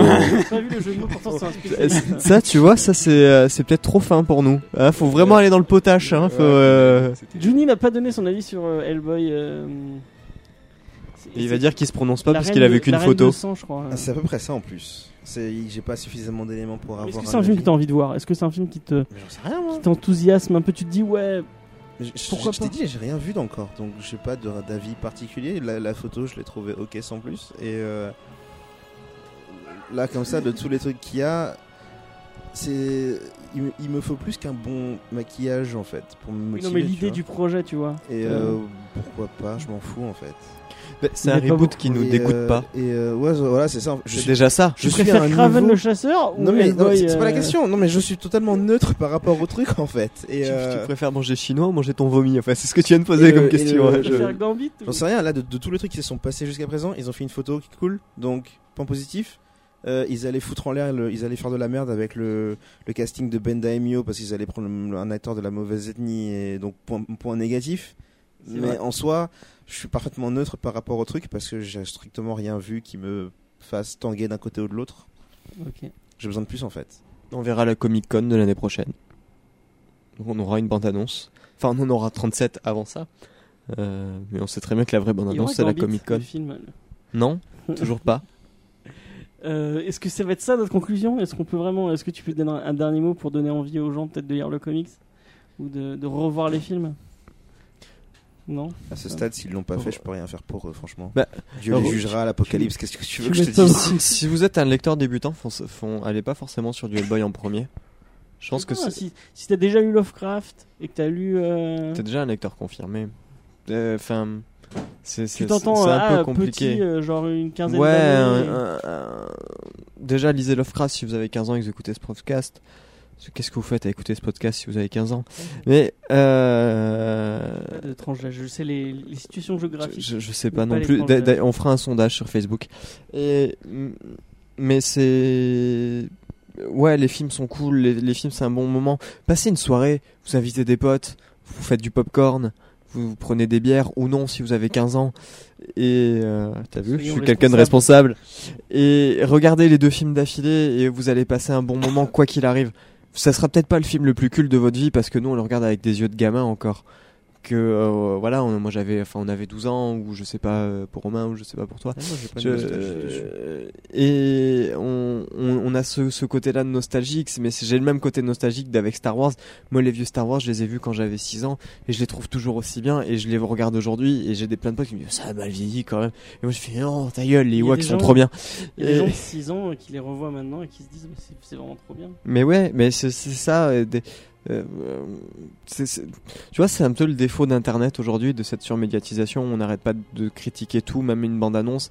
Où nous, on s'amuse en début de, de, trucs à parler d'une bande-annonce de Venom, alors qu'avant, on en parlerait juste avec des copains dans la cour d'école ou au boulot parce qu'on aurait vu ça sur Ciné 6 euh, le dimanche soir parce qu'on avait trois bandes-annonces pourries pour le, film qui allait sortir deux semaines après et que c'était la seule com qu'on avait. Et aujourd'hui, on, voit tellement de choses, on, on espère d'avoir un, avis critique, c'est bien d'avoir un avis critique, mais je pense qu'on critique un peu tout et n'importe quoi et on a envie de critiquer. On critique trop. Et ce film-là, il a clairement des défauts. Ces deux films ont des défauts, c'est juste que là, on en a pas parlé parce qu'on est comme des gamins autour de la table. Donc regardez les films et si ça vous plaît, lisez le comics, c'est magnifique, c'est un dessin particulier, c'est pas pas du Batman. C'est de la plat, c'est beaucoup de monochrome, c'est beaucoup d'ambiance avec les lumières. Jouer avec autant de lumière sur un comics, je trouve ça formidable. Voilà, moi je finirai là-dessus. Maintenant, Johnny, un message. Je te vois un petit peu statique. Oui, il y a un truc qui m'a marqué aussi, c'est la, la, le, la bande sonore est vraiment très cool. Euh, notamment le thème de Hellboy que je trouve très très très très très sympa. Euh, que je me réécoute des fois parce que je trouve très sympa. Il y a un beau travail. Ouais. C'est vrai que des- ça fait partie des OST que j'ai encore sur mon baladeur. Oui, j'ai encore un baladeur. Mais tu viens de passer euh, au smartphone, euh, je pense que tu. tu... Non, mais je garde toujours mon baladeur. Ah d'accord. Euh, Est-ce que tu as un dernier truc euh, pour donner envie aux gens Peut-être et donner, parce que t'as pas parlé de ta chaîne du tout, du tout. euh, Peut-être donner envie aux gens d'aller voir Hellboy, Ah. d'aller voir derrière le masque. Bah, Hellboy, bah, moi, pour moi, ça fait partie des piliers des, euh, ouais, des meilleurs films de super-héros euh, post-MCU, clairement. Est-ce que tu pourrais euh, faire un, un- un maquillage à Johnny de Hellboy euh Si ça peut le rendre plus, plus heureux qu'il ne l'est actuellement. Pourquoi Je suis juste malade, laissez-moi. Euh, mais, mais ouais. Hellboy, c'est c'est fantastique. Après, euh, voilà, comme ouais, c'est vrai que les gens ont tendance à trop, trop critiquer, donc. euh, Pas je- suranalyser, faut essayer de. Voilà, il faut pas oublier que le bien. cinéma c'est du divertissement et si on n'est plus capable de passer un bon moment euh, devant un film, ben autant ne pas regarder le film quoi. Je sens venir la critique des gens qui vont dire Ouais, mais sur d'autres trucs, vous arrêtez pas de Ouais, critiquer, oui, oui, ou bien sinon il faut savoir être. euh, Et je, et je, mais- et je- j'ai un argument préventif pour ça, à savoir que, contrairement à un truc comme BVS, qui se la pète pas mal à, à à être extrêmement pseudo-pompeux et pseudo-complexe, Mais arrêtez d'être méchant avec mon film préféré. ah, ah, ah, euh, les Hellboy n'ont pas la prétention justement d'être comme ça. Les Hellboy ont un ton beaucoup plus proche du conte de fées, beaucoup plus proche justement du divertissement très simple et tout ça. Donc il n'y a pas le même. euh, y a pas le même objectif quand tu les regardes, on va dire. hmm.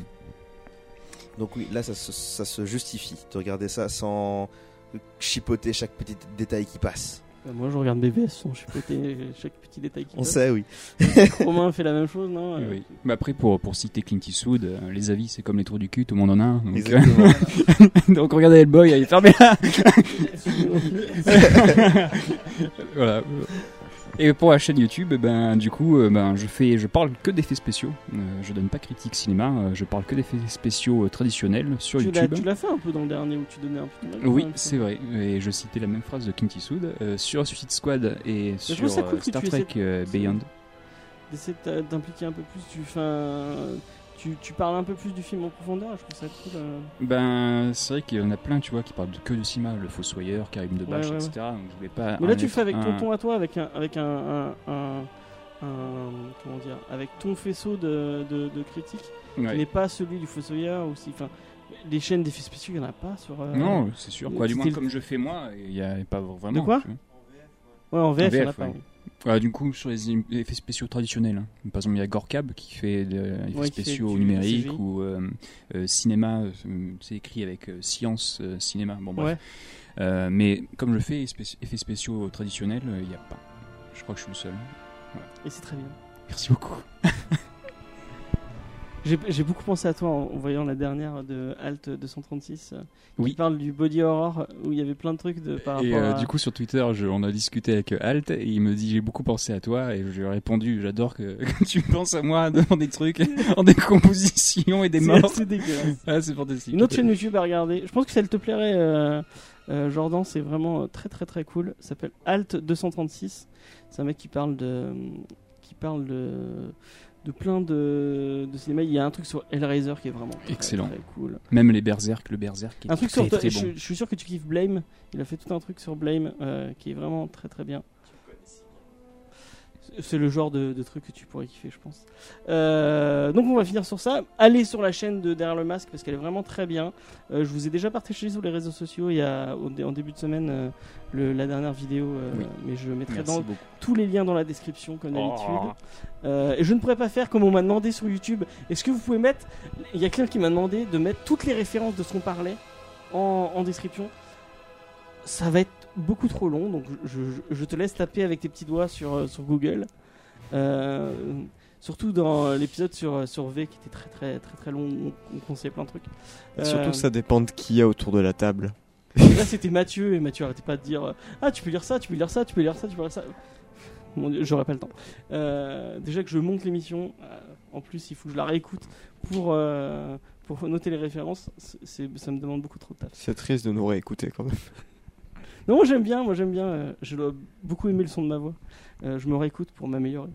Euh, donc voilà, je vous laisse sur ça. La semaine prochaine on vous parle de Scott Pilgrim. Je pense que tu seras là, Jordan. Je savais pas que c'était Scott Pilgrim, mais oui, je serai là. Et j'ai toujours pas trouvé Second, il faut que je, je lise Second avant de. Avant de... Ah, euh, bah, ouais, je te- enfin, on verra ça hors micro, mais Ouais, je l'ai. voilà. J'ai Euh, même sa dernière. C'est quoi ça euh, C'est The. Ah, j'ai plus le titre en anglais. C'est sur une jeune fille un peu déprimée. C'est un peu plus girly. euh, mais euh, c'est pas lui au scénar, il est co-dessin. Et euh, je l'ai trouvé au Bookshop.